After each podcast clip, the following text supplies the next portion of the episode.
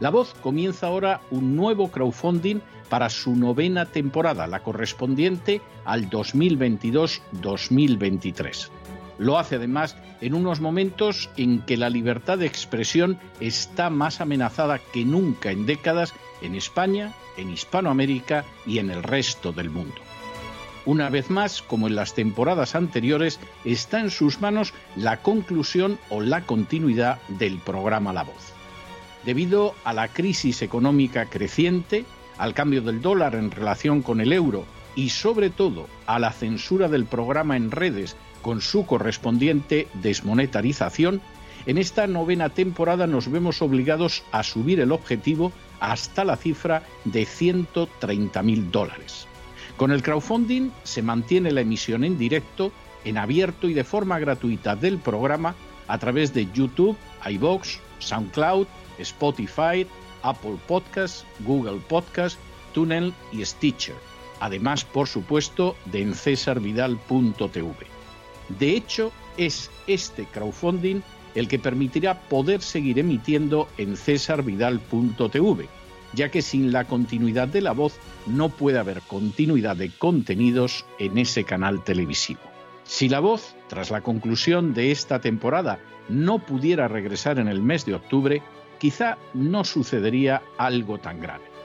Una vez más, habría quedado de manifiesto, como tantas veces a lo largo de la historia de las naciones hispanas, que para muchos es preferible quejarse, protestar o amargarse a enfrentarse de manera práctica con un problema concreto. No pasaría nada. La voz simplemente dejaría de emitirse por la sencilla razón de que no hay suficientes personas dispuestas a asumir el apoyo de su causa, que es la de la libertad y de la verdad, la de la información independiente y la opinión rigurosa, la de la lucha contra las tiranías y contra aquellos proyectos que pretenden convertir en esclavos a los seres humanos. Si piensan que merece la pena seguir escuchando día a día la voz, son ustedes bienvenidos a la hora de contribuir al nuevo crowdfunding que permitirá que puedan escuchar este programa radiofónico una temporada más.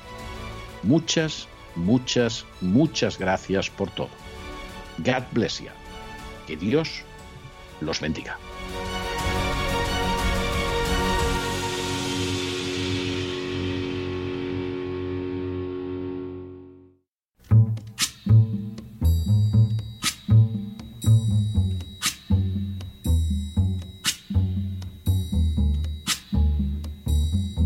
La voz con César Vidal, desde el exilio. When the night has come and the land is dark and the moon is the only light we'll see. No, I won't be afraid. Oh, I won't be afraid just as long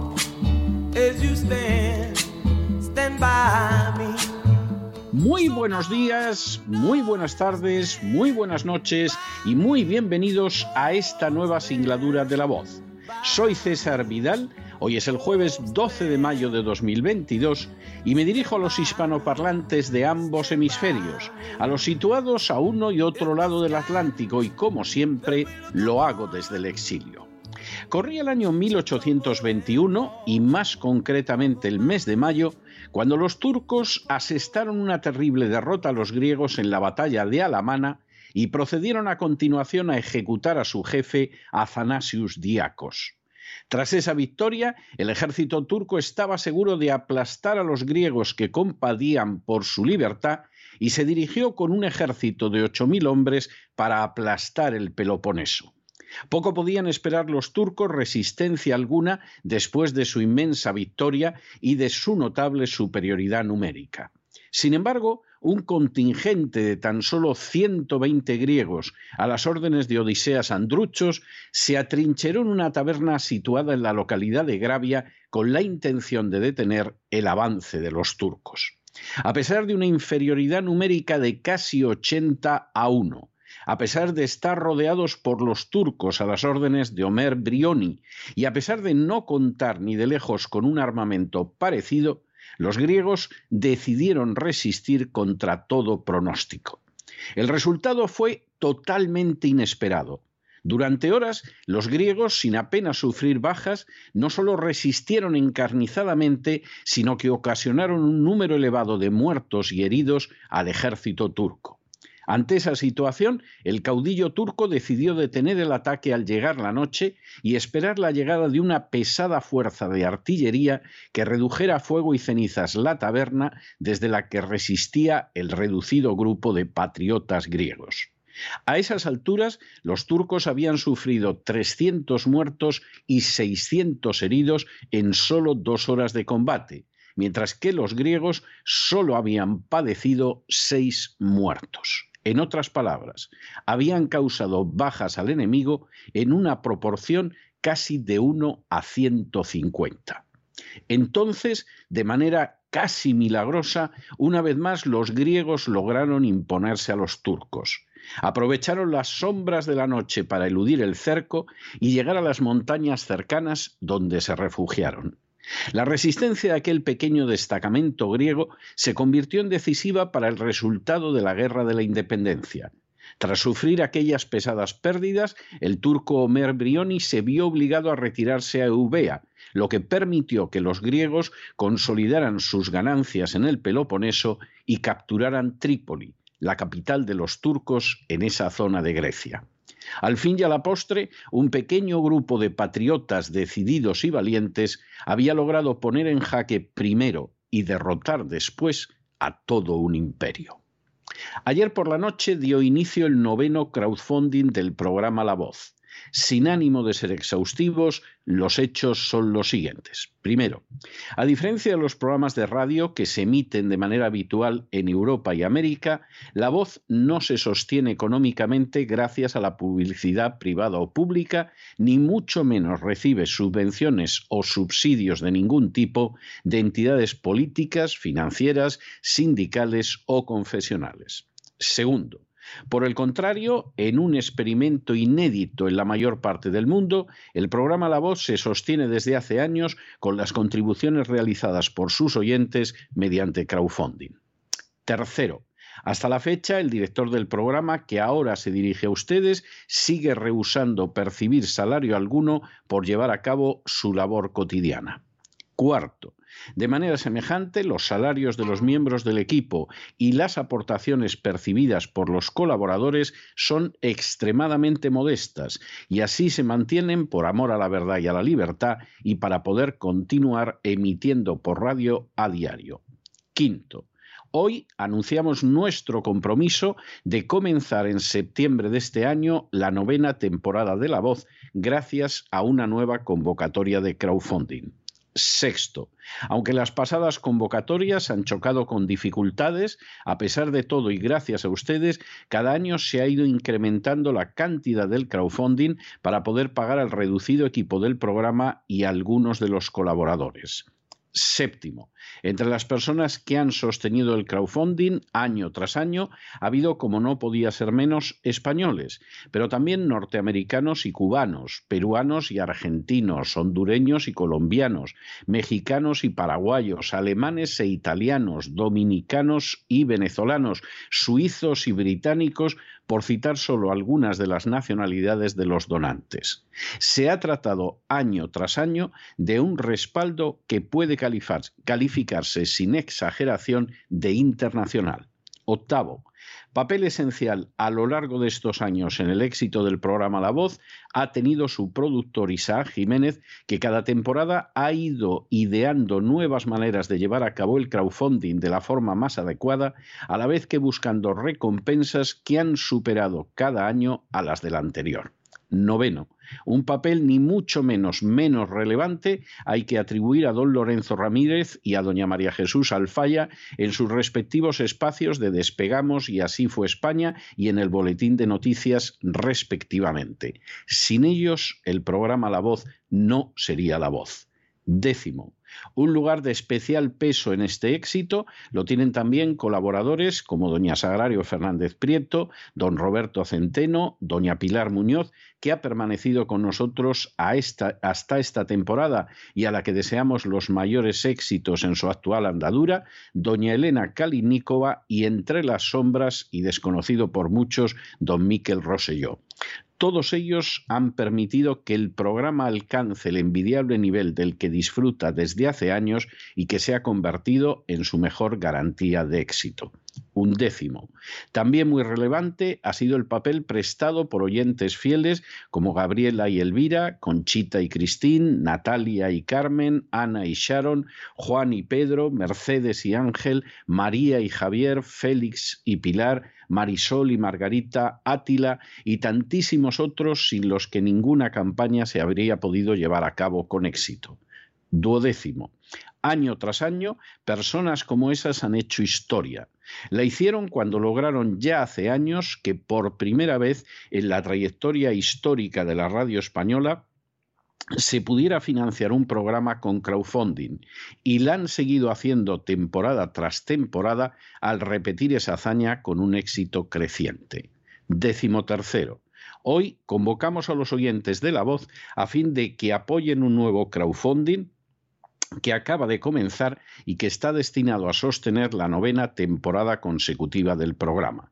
Y decimocuarto, muestra del respaldo que disfruta la voz entre sus oyentes es que solo en este primer día de andadura del crowdfunding ya se ha podido recoger más de la cuarta parte de su cuantía, que dado el cambio del dólar en relación con el euro se haya incrementado hasta llegar a la cifra de 130 mil dólares y que a pesar de esa circunstancia nunca en tan poco tiempo hayamos alcanzado una suma semejante.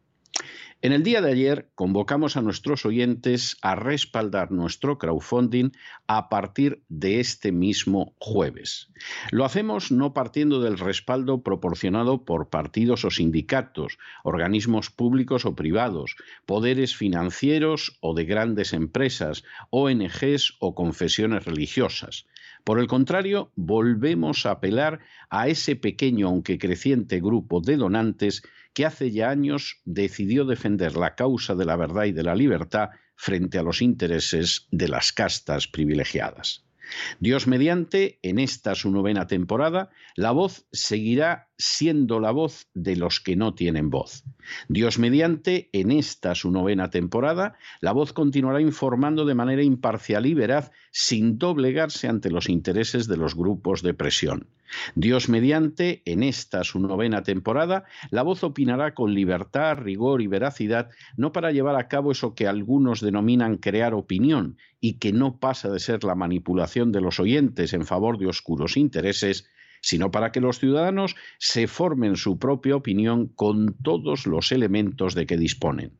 Dios mediante, en esta su novena temporada, la voz seguirá contando lo que nadie cuenta y casi todos desean ocultar. Dios mediante, en esta su novena temporada, la voz seguirá enfrentándose con toda ideología de signo totalitario, desde la ideología de género al nazismo y el comunismo.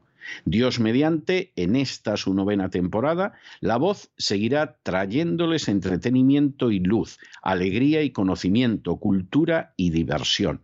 Dios mediante, en esta su novena temporada, la voz añadirá nuevas secciones para disfrute de aquellos que la sintonizan a diario. Dios mediante, en esta su novena temporada, la voz dejará de manifiesto que es posible sobrevivir a epidemias como las del coronavirus, como las de la policía del pensamiento o como la de los proyectos dictatoriales de la agenda globalista. Dios mediante, en esta su novena temporada, la voz acompañará a los que están solos, animará a los que hayan perdido la esperanza o estén a punto de perderla, arrojará luz a los que se encuentran sumidos en las tinieblas e intentará consolar a los que no ven salida alguna a su preocupación. Y Dios mediante, en esta su novena temporada, la voz responderá al compromiso adquirido con unos oyentes que año tras año han respondido a la campaña de crowdfunding haciendo historia. Así será gracias a Dios que nos ha mantenido durante estos años con fe y serenidad en el camino hacia las metas marcadas. Así será gracias al equipo del programa y a sus colaboradores que siempre han llevado a cabo sus funciones sin recibir una remuneración que fuera ni de lejos apropiada para su empeño, abnegación, constancia, dedicación, trabajo y profesionalidad. Y así será gracias a ustedes que han contribuido a hacer historia y que nunca han sido muchos más que aquellos intrépidos griegos que defendieron su libertad contra el imperio turco en la batalla de la taberna de Gravia, que se enfrentaron victoriosamente con un adversario ochenta veces superior, que lo derrotaron y humillaron y que así abrieron el camino para la libertad, la independencia y la soberanía de su nación. Son ustedes realmente los que durante estos años han alcanzado el triunfo, un triunfo que es por añadidura en beneficio de todos, y con ustedes contamos un año más. Muchas, muchas, muchísimas gracias. Y ya lo saben, no se dejen llevar por el desánimo o la frustración, y es que a pesar de que los poderosos muchas veces parecen gigantes, es solo porque se les contempla de rodillas, y ya va siendo hora de ponerse en pie. Mientras tanto, en el tiempo que han necesitado ustedes para escuchar este editorial, la deuda pública española ha aumentado en más de 7 millones de euros. Y el programa La Voz puede decir con legítimo orgullo que de ese espolio del pueblo español no se ha llevado jamás ni un solo céntimo. Muy buenos días, muy buenas tardes, muy buenas noches. Les ha hablado César Vidal desde el exilio. Que Dios los bendiga.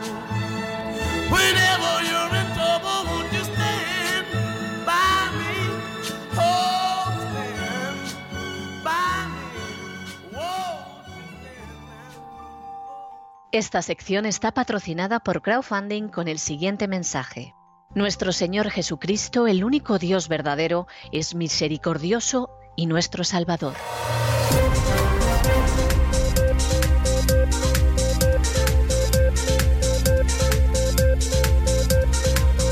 Las noticias del día.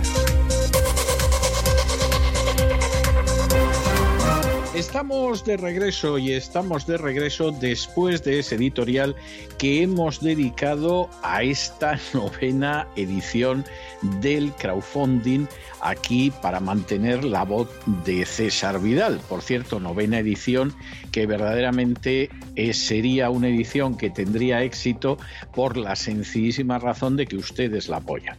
Ustedes saben de sobra que en última instancia, si este programa se ha podido mantener durante durante ocho temporadas y Dios quiera que se pueda mantener una temporada más, no se debe ni a publicidad privada, ni a publicidad pública, ni a ningún tipo de subvención, de subsidios, ni cosa parecida. Quien decide que este programa se mantenga no son ni más ni menos que ustedes. Si en algún momento determinado ustedes decidieran que nos tenemos que ir a casa, pues nos iríamos a casa. No sería ningún desastre, ni ninguna desgracia, ni se acabaría el mundo, ni cosa parecida. Simplemente habríamos perdido su confianza, ustedes considerarían que la información que les damos no es ni necesaria, ni veraz, ni íntegra, y nos iríamos a casa, punto. Porque nosotros solo dependemos de ustedes, no dependemos demos para mantenernos en antena de nadie más. Este año hemos empezado el crowdfunding y no da la sensación de que desconfíen ustedes de nosotros. En el primer día de crowdfunding reunimos la cuarta parte del crowdfunding. Esto es auténticamente un récord. Bueno, en el segundo día del crowdfunding hemos superado el tercio del crowdfunding, lo cual dicho sea de paso, pues es de nuevo un récord para lo que hemos vivido durante todas estas temporadas anteriores. Nosotros no les vamos a pedir en absoluto dinero, ni les estamos solicitando que ayuden al crowdfunding, ni se nos ocurriría jamás acercarnos a los micrófonos con esa idea. Nosotros tenemos la idea, y no nos vamos a cansar de repetirlo, de que los que mejor saben lo que hacer con su dinero son ustedes sin ningún género de dudas. Ustedes han ganado su dinero, ustedes deciden qué hacen con su dinero. Y cuando en la vida de alguien aparece alguien que está dispuesto a decirte que le entregues el dinero porque lo va a usar mejor que tú, sea un político, sea un clérigo, sea un buscabonus de la agencia tributaria, etcétera, es un canalla, un sinvergüenza y seguramente un ladrón. A lo mejor piensa que lo hace por las mejores intenciones del mundo y con las más nobles ideas enfrente. Es un canalla, un sinvergüenza y un ladrón. Nadie tiene derecho a decirles a ustedes cómo tienen que emplear su dinero. Si ustedes quieren emplear su dinero, pues en un partido político, en un sindicato, en una confesión religiosa, en el club de pesca, están en su derecho, pero nadie debe de decirles jamás cómo van a utilizar el dinero y sobre todo que ellos lo van a utilizar mejor que ustedes. Eso es una inmoralidad. Que ustedes en un momento determinado dicen, bueno, a mí me gustaría donar 10 dólares, 20 eh, dólares, 50 dólares para que la voz siga adelante y lo hacen, nosotros les estamos absolutamente agradecidos por ello.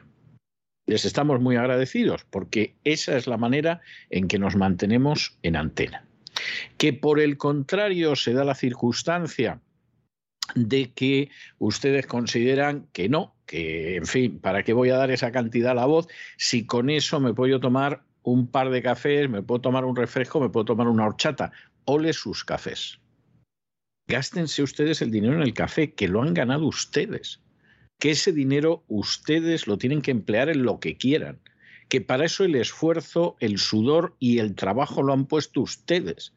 No lo ha puesto un político, un sindicalista, un clérigo o un buscabonus de la agencia tributaria. Hagan ustedes con su dinero lo que quieran. Que ustedes nos quieren ayudar, les estamos profundísimamente agradecidos y no exageramos lo más mínimo que consideran que eso pues lo pueden utilizar en algo que en ese momento les resulte más satisfactorio, como tomarse un cafelito, disfruten ustedes de su cafelito. Porque efectivamente ustedes lo han ganado y ustedes tienen que decidir lo que hacen con su dinero porque ustedes lo han ganado. Esa es la pura realidad y no hay más vuelta de hoja. En fin, Muchísimas gracias de todos. Insistimos, la verdad es que el ritmo que estamos llevando con el crowdfunding de este año era absolutamente desconocido. Cubrir la cuarta parte ya en el primer día es un récord. Cubrir un tercio, más de un tercio del crowdfunding en el segundo día, ni les cuento. De manera que, que no podemos nada más que decirles que estamos muy agradecidos. Y pasamos a nuestro boletín de noticias que, como siempre, lo iniciamos en España y lo iniciamos con la nueva ley del aborto. La situación del aborto en España es una vergüenza. Es verdaderamente una vergüenza. La primera ley del aborto fue una ley que en su día impulsó Felipe González. Era una ley dentro de la legislación del aborto relativamente moderada. La prueba está en que las feministas, empezando por algunas periodistas, eh, se enfadaron bastante con Felipe González. Felipe González insistía en que ahí él quería hacer una política que no le enemistara con la mayoría de la población y de hecho estaba haciendo encuestas casi a diario para saber hasta dónde llegaba con la ley del aborto e incluso esa ley en el Tribunal Constitucional se la afeitaron un tanto. Y era una legislación abortista, lamentablemente, pero seguramente era una de las más moderadas que había. Y esa legislación no la tocó el Partido Popular. El Partido Popular no ha tocado nada para mejorarlo en su vida. Esa es la triste realidad y los que quieran pensar otra cosa, peor para ellos. Y se llegó a la etapa de Zapatero. Y claro, como Rodríguez Zapatero no era nada más que una marioneta de la agenda globalista, cuando la inmensa mayoría de la gente no sabía ni lo que era la agenda globalista, pues en su momento decidió en el año 2010 impulsar una ley del aborto que era abiertamente inconstitucional. La cosa no tenía más vuelta de hoja y además permitía el aborto libre durante las 14 primeras semanas, no había ninguna defensa de la vida del feto, etcétera. O sea, era uno de esos típicos durullos legislativos de la etapa de Zapatero. En su momento, el Partido Popular, que estaba en la oposición, presentó un recurso ante el Tribunal Constitucional ¿Y qué hizo el Tribunal Constitucional? Pues lavarse las manos como Pilato. Esto es que es tremendo. El recurso lleva durmiendo el sueño de los justos desde hace 12 años en el Tribunal Constitucional. Y en medio de toda esta situación, en la que el Tribunal Constitucional no tiene el menor interés en tratar el tema, y por supuesto el Partido Popular tampoco en meneallo, pues resulta que el gobierno decide que saca una ley para la protección de los derechos sexuales y reproductivos, que es el eufemismo que se utiliza en la ideología de género para hablar del aborto. Porque claro, dices aborto, suena mal, Incluso cuando algunos cursis empezaron a hablar de interrupción voluntaria del embarazo, pues sigue sonando mal. pero claro, ya dices la protección de los derechos sexuales y reproductivos. Bueno, los derechos reproductivos, la protección es que matas a los reproducidos, lo cual es algo que es el colmo del cinismo, pero es así. Y entonces eh, la jugada en estos momentos parece bastante sencilla. Vamos a ampliar todavía más el aborto. Y ya como esta es una ley nueva, a ver si tienen valor una de estas décadas, porque llevan 12 años, que se dice pronto, los magistrados del Tribunal Prostitucional para dictar una sentencia en, corta, en contra. Un tribunal que ya se sabe, porque lo han contado políticos y todo lo demás, que es más que sensible a las presiones políticas y que no cumple la Constitución ni cosa parecida. Dice que sí a los que les mandan y se acabó. Es una vergüenza, pero es indiscutible a día de hoy. Se puede decir que había sospechas desde la época de la sentencia de Rumasa se puede decir. Pero a estas alturas y después de la ley de violencia de género, etcétera, etcétera, ya no hay dudas, hay testimonios evidentes de que es un tribunal prostituido que se pone de rodillas ante las presiones del poder político. Y claro, en este caso no les queremos ni contar.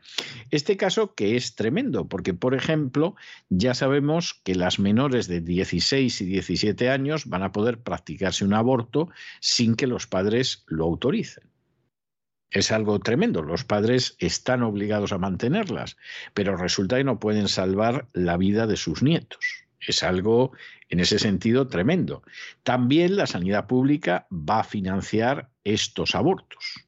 Y eh, es verdad que un médico tiene derecho a la objeción de conciencia, pero se va a tener que inscribir en un registro. Ya vamos a ver quiénes son los médicos que se van a atrever a retratarse, a significarse, que diría mi abuela Remedios, como gente que no quiere el aborto.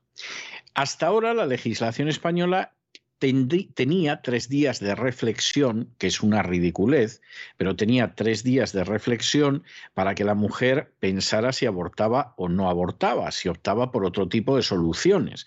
Estos tres días, por supuesto, desaparecen. Esto es algo que realmente pasó a la historia.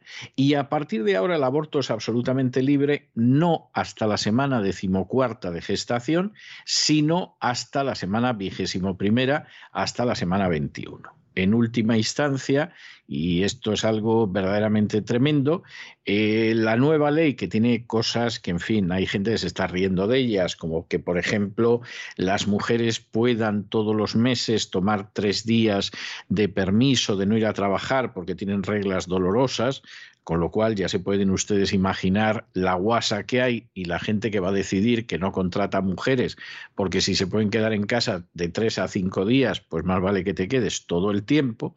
La verdad es que la ley es un adefesio jurídico que está absolutamente en la línea de lo que es la ideología de género, con un gobierno que es una simple marioneta de esa ideología de género y que resulta lamentable y que viene además para una España que está en absoluta sequía demográfica, que con la ley del aborto la sequía va a ser mayor, pero que eso sí, tiene un porcentaje de la población inmensa viviendo solo de ayudas públicas, porque para eso ellos vienen del extranjero y tienen los niños de manera abundante.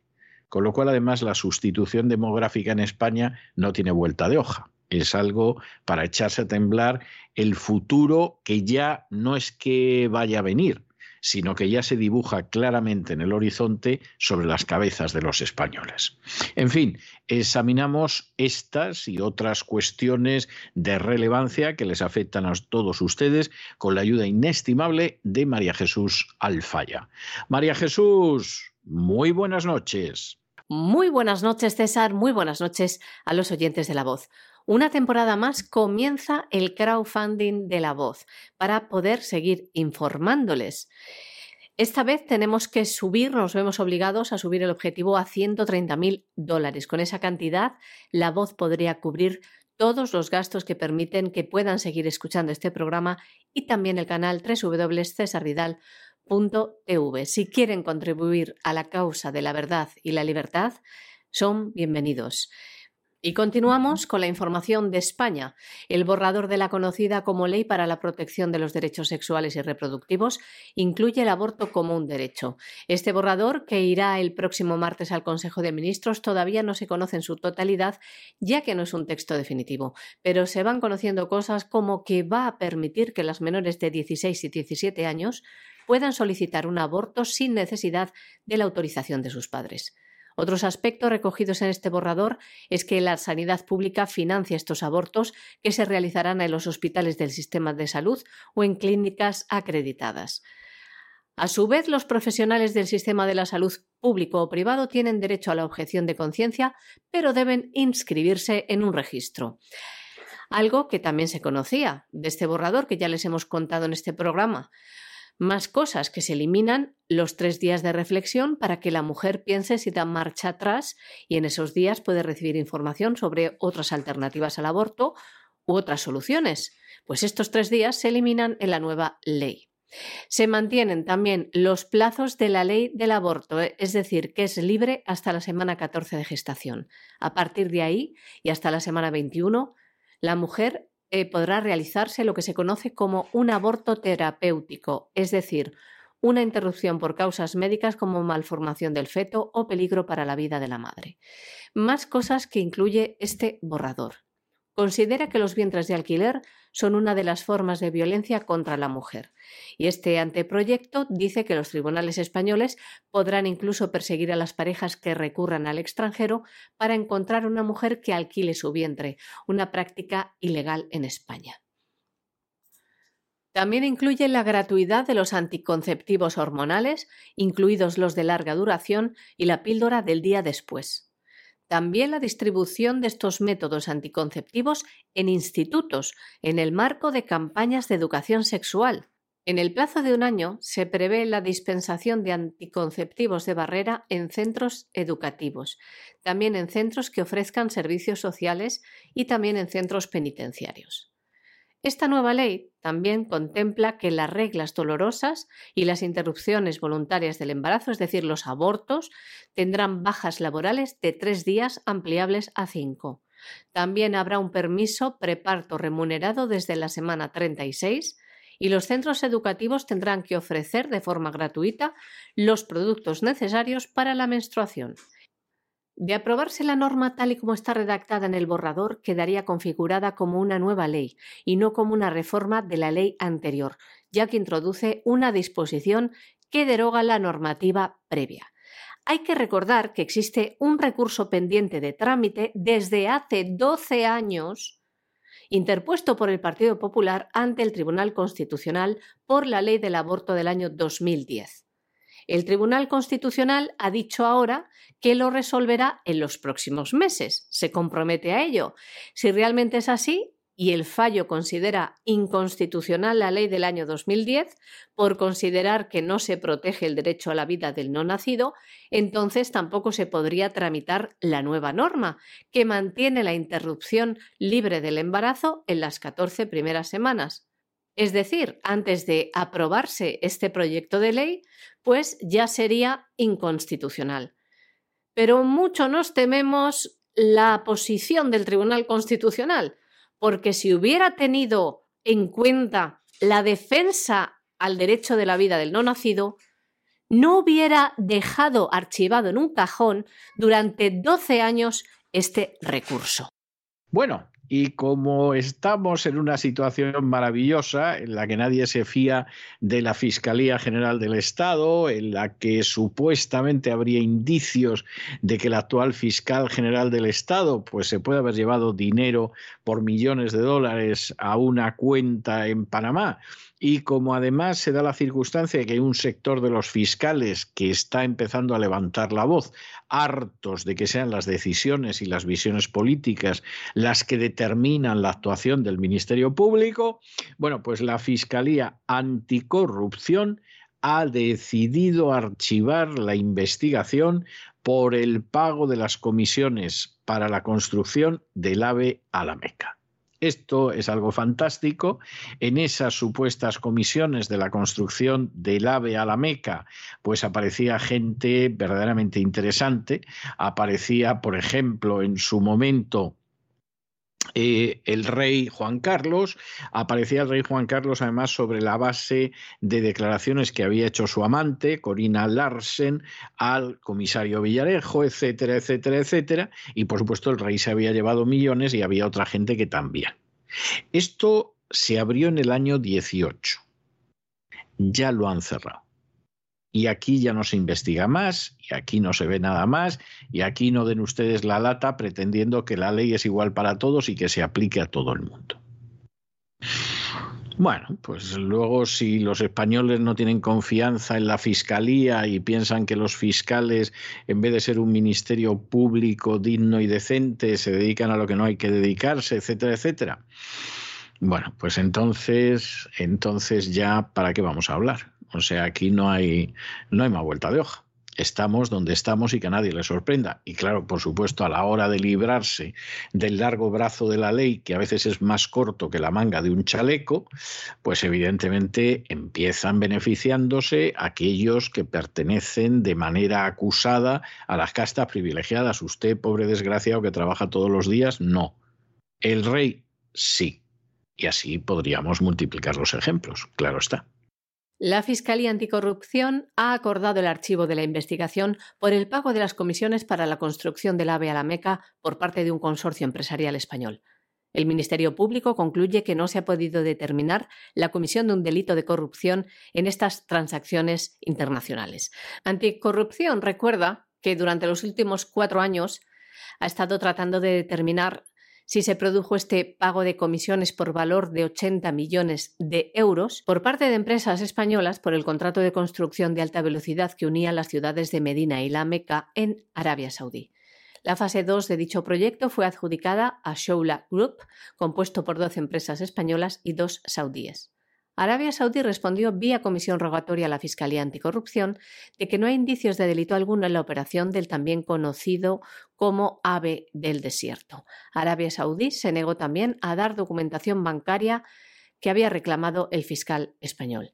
Estas diligencias preprocesales fueron abiertas en el año 2018 después de que Corina Larsen afirmara en las grabaciones que le realizó el comisario José Manuel Villarejo que el rey emérito Juan Carlos I, había recibido una década antes una comisión a cambio de intermediar en esta licitación millonaria.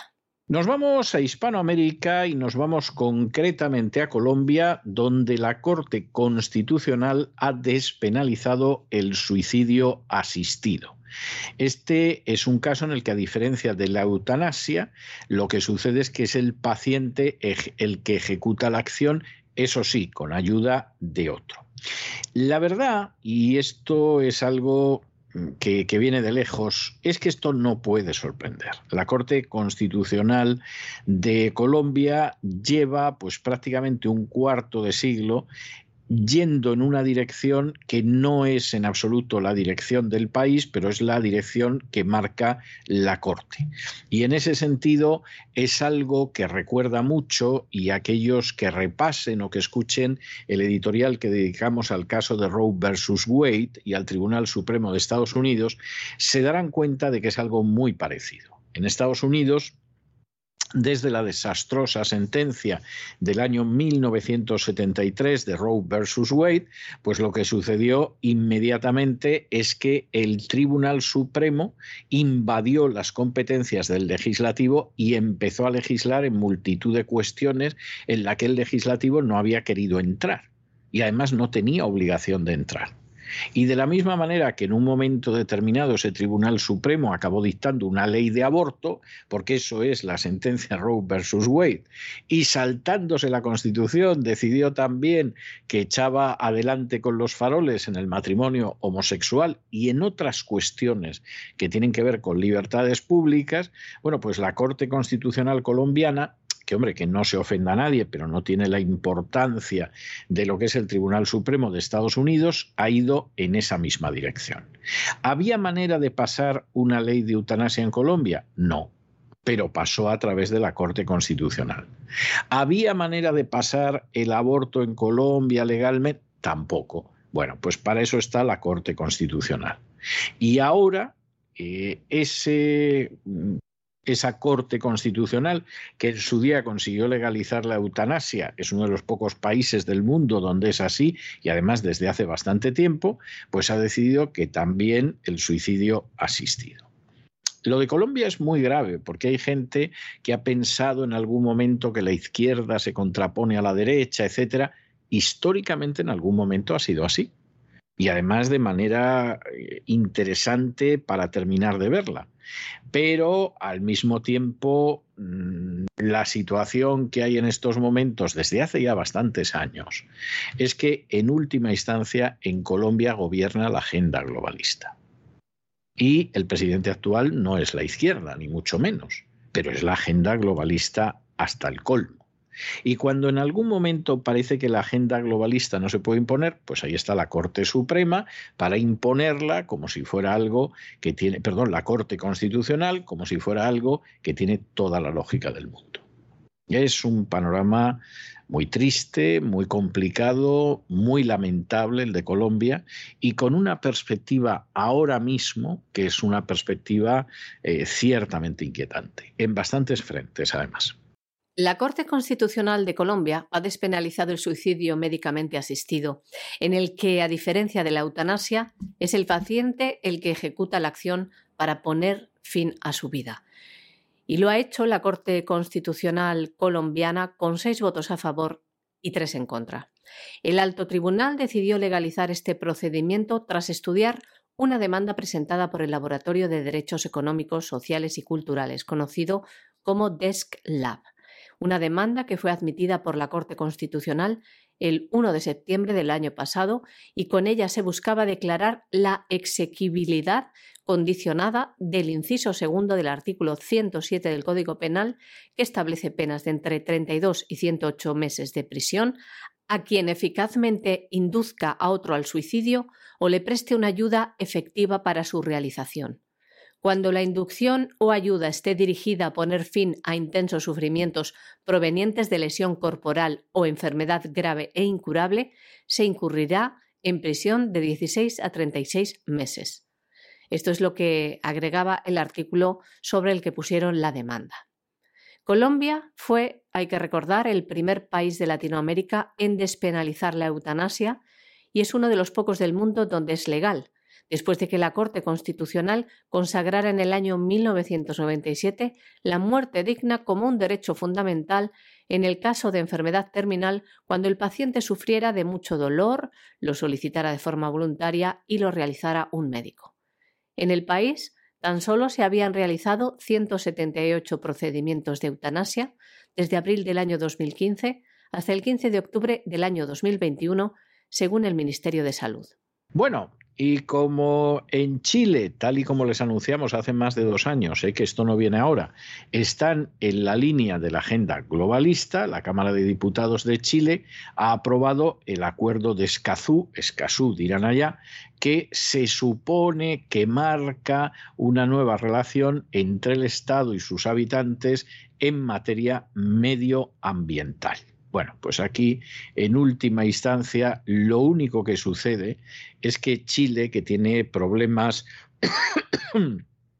de cierta relevancia, pues ha decidido que somete su agenda internacional totalmente a la agenda globalista. Y esta es una cosa en ese sentido que está más clara que el agua.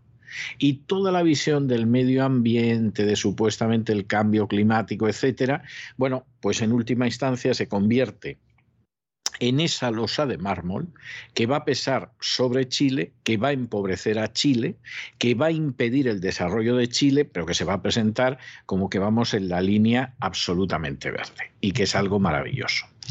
Este es uno de esos acuerdos absolutamente diabólicos de la agenda globalista que Piñera en su día intentó resistirse. igual que hubo algún intento de resistirse por parte de Costa Rica antes de convertirse en un protectorado total y absoluto de la agenda globalista.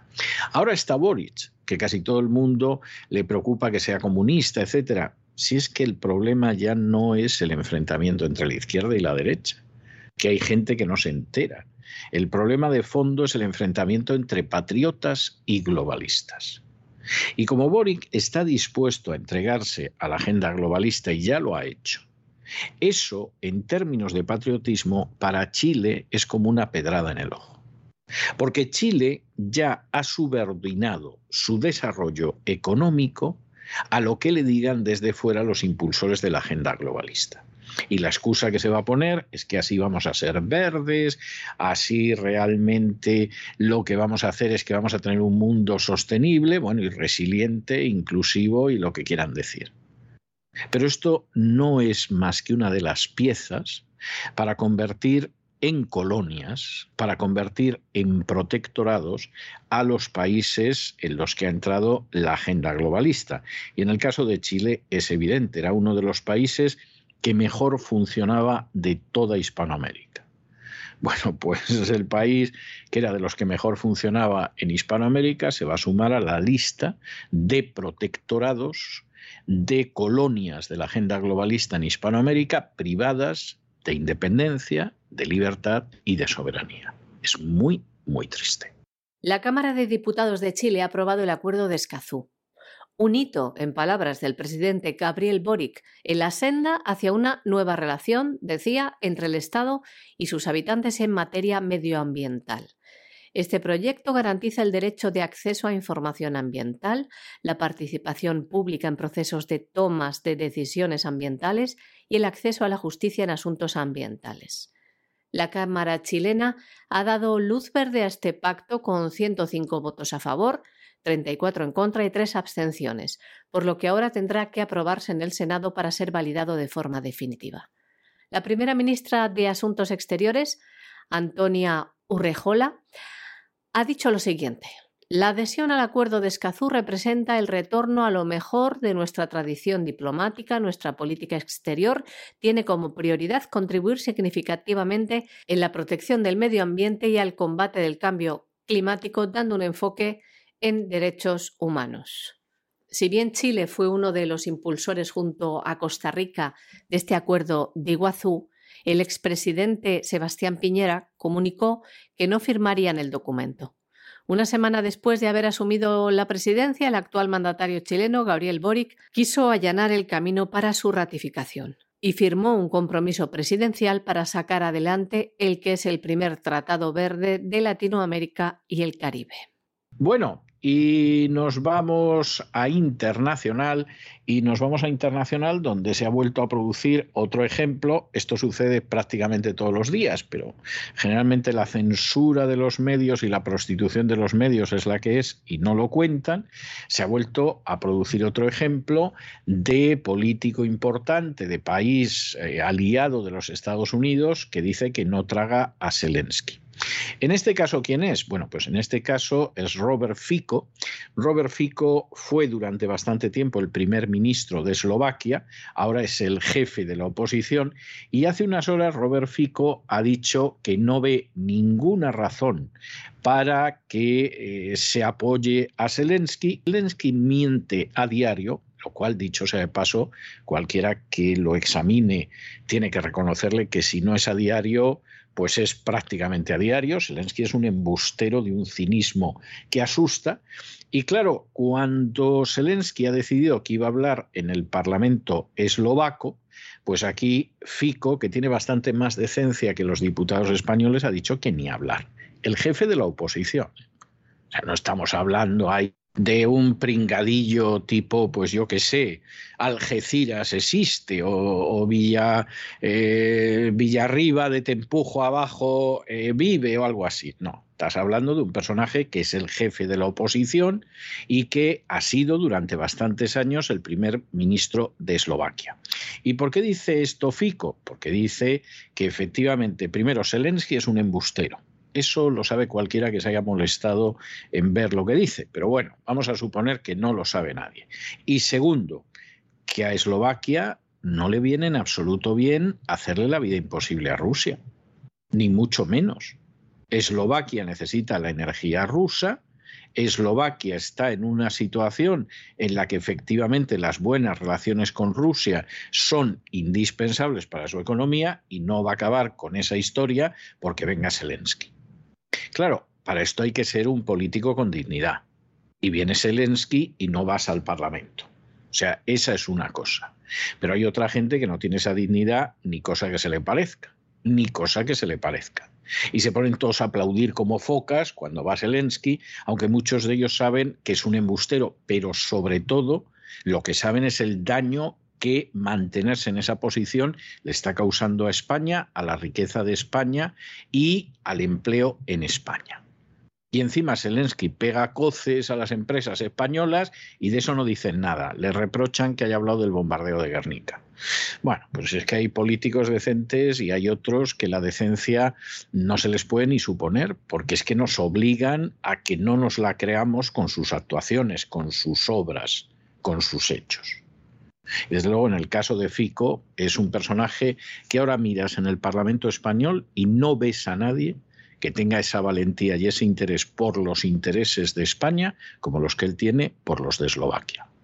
El ex primer ministro eslovaco Roberto Fico se niega a apoyar a Ucrania. Insiste en que Rusia no es ni un enemigo ni una amenaza para Eslovaquia. Lo ha dejado muy claro dos veces desde principios de este mes de mayo.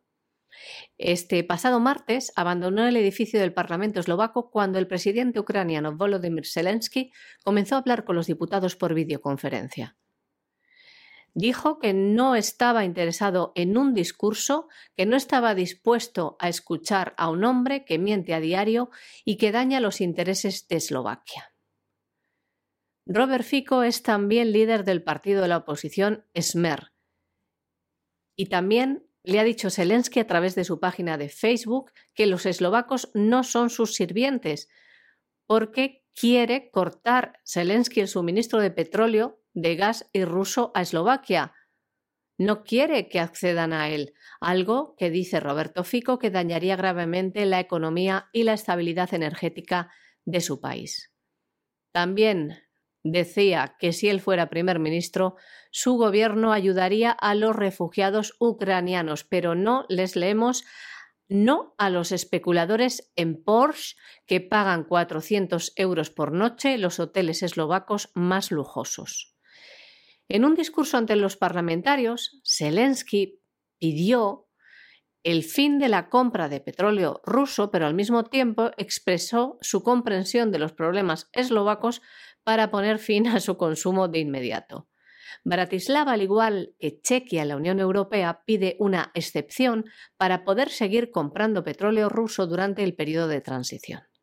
Además, el diputado Ladislav Kameniki se sumó al líder de Smer en negarse a escuchar el discurso del jefe del Estado ucraniano y comunicó su rechazo a la mascarada en el órgano legislativo. En su discurso ante la Cámara, Zelensky aprovechó para pedir ayuda a Bratislava. Apeló a la integración europea en un intento de unir fuerzas contra Rusia. Decía así, Cuanto más activamente cooperemos, más presionamos a Rusia y cuanto más reforcemos la unidad europea, más claros serán los contornos de nuestra victoria. En un claro intento de involucrar a Eslovaquia y a los países de la región en su conflicto. Bueno, y vamos a acabar el boletín con una noticia que es verdaderamente lamentable, pero que indica hasta qué punto hay gente que efectivamente está jugando con fuego. Uno de los logros positivos de la tristemente célebre Guerra Fría, de la cual la gente suele hablar sin conocer mucho de lo que habla, pero evidentemente es un periodo muy importante de la historia mundial, uno de los logros es que hubo países que fueron neutrales. Y eran países que incluso eran limítrofes. Es decir, por ejemplo, Austria consiguió ser un país neutral. Finlandia, que tiene una dilatada frontera con la Unión Soviética, ahora con Rusia, consiguió ser neutral. ¿Afectó eso a la democracia o a la prosperidad de estos países? Todo lo contrario. Finlandia tenía límite con la Unión Soviética y siguió siendo una democracia. Y económicamente le fue muy bien. Y hicieron cosas muy bien hechas, por ejemplo, en materia educativa. Austria. Bueno, Austria también era territorio no fronterizo con la Unión Soviética, pero sí con los países del Pacto de Varsovia y Austria le fue de maravilla económicamente y en otros sentidos, y por supuesto era una democracia.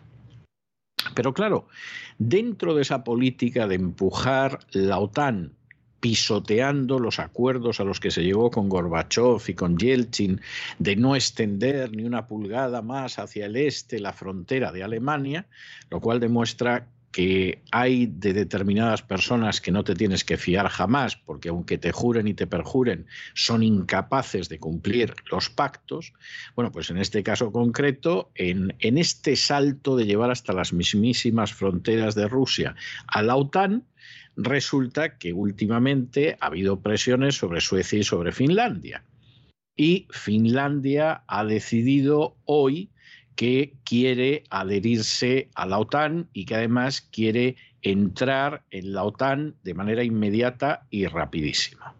Esto es un disparate por parte de los finlandeses. O sea, esto realmente es un disparate. Esto es una nueva provocación contra Rusia. Y esto, desde luego, pues es una situación que, bueno, los que evidentemente están pensando cómo extender el imperio de manera indefinida, pues estarán encantados porque en última instancia serían 1.300 kilómetros más de frontera que tendría la OTAN con Rusia. Pero aquí estamos hablando de una situación en la que de nuevo se incumplen acuerdos de carácter internacional, de nuevo se intenta acorralar a Rusia y vamos a ver lo que puede acabar sucediendo aquí. Porque efectivamente, pues aquí en un momento determinado, pues Putin puede llegar a la conclusión que no sería disparatada de que todavía se le pretende cercar más y responder. Y vamos a ver cómo responde esto. Y estamos en una situación verdaderamente delicada y peligrosa, que por supuesto hay gente en Washington y en Londres que no les importa un pimiento. Seguramente porque piensan que si hubiera un gran golpe no les va a tocar. Y no se dan cuenta de que el gran golpe es muy posible que ellos fueran los primeros que lo recibieran. Eso no es tan problemático, porque en última instancia, si juegas a esto y te pasa esto, pues hijo mío, eh, aguántate con lo que hay. Pero el gran problema es toda aquella gente que sigue una política servil porque sus políticos han decidido actuar como marionetas y que se colocan en un punto de sumo peligro. Ese es el gran problema. Finlandia ha dado este jueves un paso más hacia su adhesión a la OTAN. El presidente Nauli Nisnito y la primera ministra, la socialdemócrata Sanna Marin, han declarado su apoyo al ingreso sin demora, decían, del país nórdico en la alianza. Una decisión que aún tiene que pasar por el Parlamento y en un comunicado conjunto decían cosas como estas. Finlandia debe solicitar su ingreso en la OTAN sin demora. Esperamos que los pasos a nivel nacional aún necesarios para tomar esta decisión se tomen rápidamente en los próximos días. Según el comunicado, el ingreso en la OTAN fortalecerá la seguridad de Finlandia y a su vez reforzará a la alianza en el Báltico.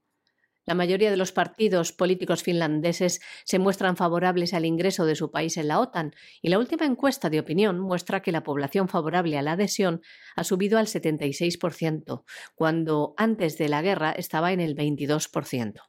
El país nórdico ha intensificado gradualmente su cooperación con la Organización del Tratado del Atlántico Norte, la OTAN, como socio desde que Rusia anexionó Crimea en el año 2014. Además, la adhesión de Finlandia duplicaría la frontera terrestre de la OTAN con Rusia, llevándola hasta los 2.600 kilómetros. Este país nórdico comparte 1.300 kilómetros de frontera con el territorio ruso.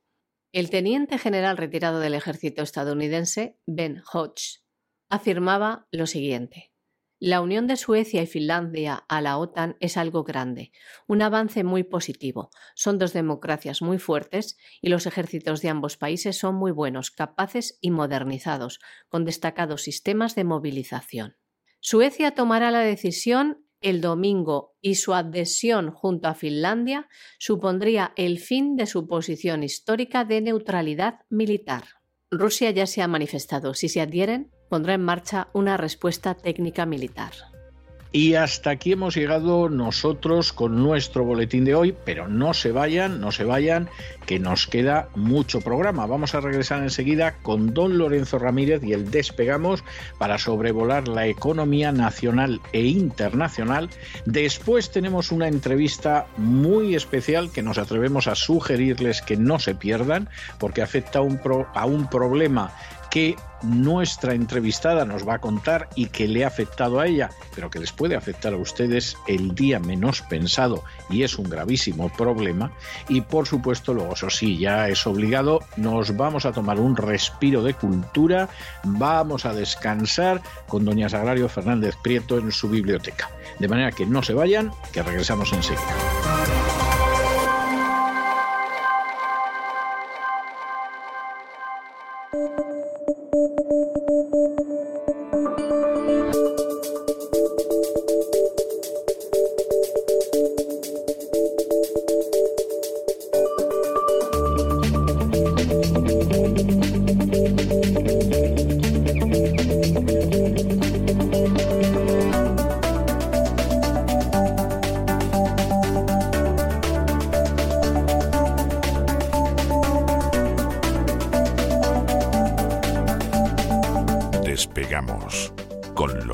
Ramírez. Corremos raudos y veloces hacia nuestro avión, atravesamos el umbral, nos tiramos en plancha sobre los asientos, nos abrochamos los cinturones, despegamos y nos vamos elevando por los aires hasta alcanzar nuestra altura y nuestra velocidad de crucero. A mi lado, don Lorenzo Ramírez, que hoy viene que está usted leyendo el Apocalipsis, don Lorenzo, por amor de Dios, no nos pegue usted estos sobresaltos, por favor. Muy buenas noches. ¿Por Muy buenas noches. buenas noches, don César. Estoy aquí atando cabos, aquí que si la Gran Ramera, que si las Siete Colinas, y la verdad es que tengo un jaleo. Me voy a tener que apuntar a, los cursos esos, a los seminarios esos. A los de Teshuvah, sí, sí, pero no lo vamos a enseñar Apocalipsis hasta el año que viene. O sea que. Pues usted me hace ahí algún, me hace algún descuentillo, me hace algún código, ¿no? Código despegamos para poder. Sí, sí, con seguridad. Cuente usted con ello. para aprenderme lo de los jinetes y todo esto, y lo de las trompetas, y lo de los siete sellos. Eh, el que sabía mucho de los sellos era, era David Koresh, ¿verdad? El de la, de la secta de los Davidianos. Sí, bueno, bueno, se sabía de achicharrar a la pobre gente allí, pero bueno, en fin, de estas cosas. Tuvo que ver también el FBI en, aquello, ¿eh? También, hay, que, hay, que, decirlo. Muy buenas noches, don César. Eh, sí, bueno, Apocalipsis, Apocalipsis cripto, básicamente, en el mercado de las criptodivisas. No falta quien lo ve incluso de forma positiva y dice, bueno, así podré comprar más barato. Bueno, quien no se conforma es porque no quiere. Hoy traigo, la verdad, un menú variado de jueves ya, en unas semanas que aunque pasan volando, lo cierto es que podrían acabarse, podrían acabarse antes. Porque es que si los lunes empezamos fuerte, al final de la semana la cosa ya va increciendo, introduciendo nuevos elementos en este cóctel explosivo en el que se ha convertido el mundo de la economía, no sé, el fin de semana, la verdad es que yo hago un acopio de temas y luego es que no me da tiempo a, contarlo durante la semana, ¿no, César? La eh, verdad no, no, eh, es así, es así. Yo me dedico, no los fines de semana, pero sí a lo largo de la semana voy apuntando temillas que me parece que pueden ser editoriables, ¿no? Sí. Bueno, le puedo asegurar que acaba la semana y tengo cuatro o cinco que se me han quedado por ahí. Habrá gente que dirá, pues a lo mejor no ha escogido usted lo mejor, a lo mejor. Pero, pero escogemos de verdad lo que pensamos que les afecta más, ¿no? Sí, sí. Antes de entrar en la carnicería que está experimentando el mercado de criptodivisas, pues algunos, insisto, lo califican incluso de apocalipsis, no es una expresión mía, se ha podido leer en varios medios de comunicación en el día de hoy. Y de hablar también de los problemas de las empresas zombies de Estados Unidos, algo muy importante. Pero vamos a comenzar donde lo dejamos ayer, que es cuando prometimos que hablaríamos de un informe publicado por JP Morgan, uno de los sospechosos habituales. A estos hay que conocérselos ya, es decir, a los BlackRock, a los JP Morgan, a los Goldman Sachs, a toda esta gente hay que tenerla, hay que tenerla ¿no? en el punto de mira. Por lo menos saber quiénes son, para leer entre líneas, que saben mucho, anticipan cosas, en buena medida porque tienen información privilegiada, y luego también hacen ingeniería social, intentando provocar y generar movimientos que de otra manera no se producirían. ¿no? Los señores de JP Morgan ponen el foco en China considerando que es el principal elemento desestabilizador en la economía global. Claro, porque no lo controlan, ¿no? bueno, es una forma de verlo. les desestabiliza. O sea, hay parte de verdad. Usted me está desestabilizando, señorita. claro. Dice que lo más importante que está ocurriendo ahora es, y el mayor riesgo que tiene la economía planetaria, es la desaceleración de China. Hombre, no sé si a lo mejor hubieran sacado este informe hace un par de meses y tal, pues a lo mejor había colado. Pero ahora es el principal elemento. Vamos a hablar un poco en detalle de esto, porque ellos consideran que están por encima ese riesgo de los efectos derivados de las sanciones a Rusia, que están golpeando más a Occidente de lo que muchos pensaban, garicanos incluidos, y por encima también de esa subida de tipo de interés que ahora comienza, que tiene cierta relación también con esa crisis energética, como hemos ido explicando ¿no? a lo largo de los últimos días, y seguiremos, porque este, este va a ser el tema, iba a decir del milenio, yo creo que prácticamente de la década. Para los analistas de JP Morgan, los confinamientos severos en los grandes núcleos financieros e industriales pues van a provocar un agravamiento de los problemas que arrastraba China. Los problemas de China son fundamentalmente derivados de un crecimiento exponencial del sector inmobiliario eh, por burbuja tradicional. Es decir, en esto se diferencia poco China de Occidente, le han dado a la manivela. Además, en su caso, intentando forzar ¿no? esa depreciación histórica del yuan para poder exportar. Eh, eh, China era una potencia exportadora, sigue siéndolo, pero ahora también es una potencia importadora, con lo cual ya no le venía tan bien que ese yuan se fuera depreciando.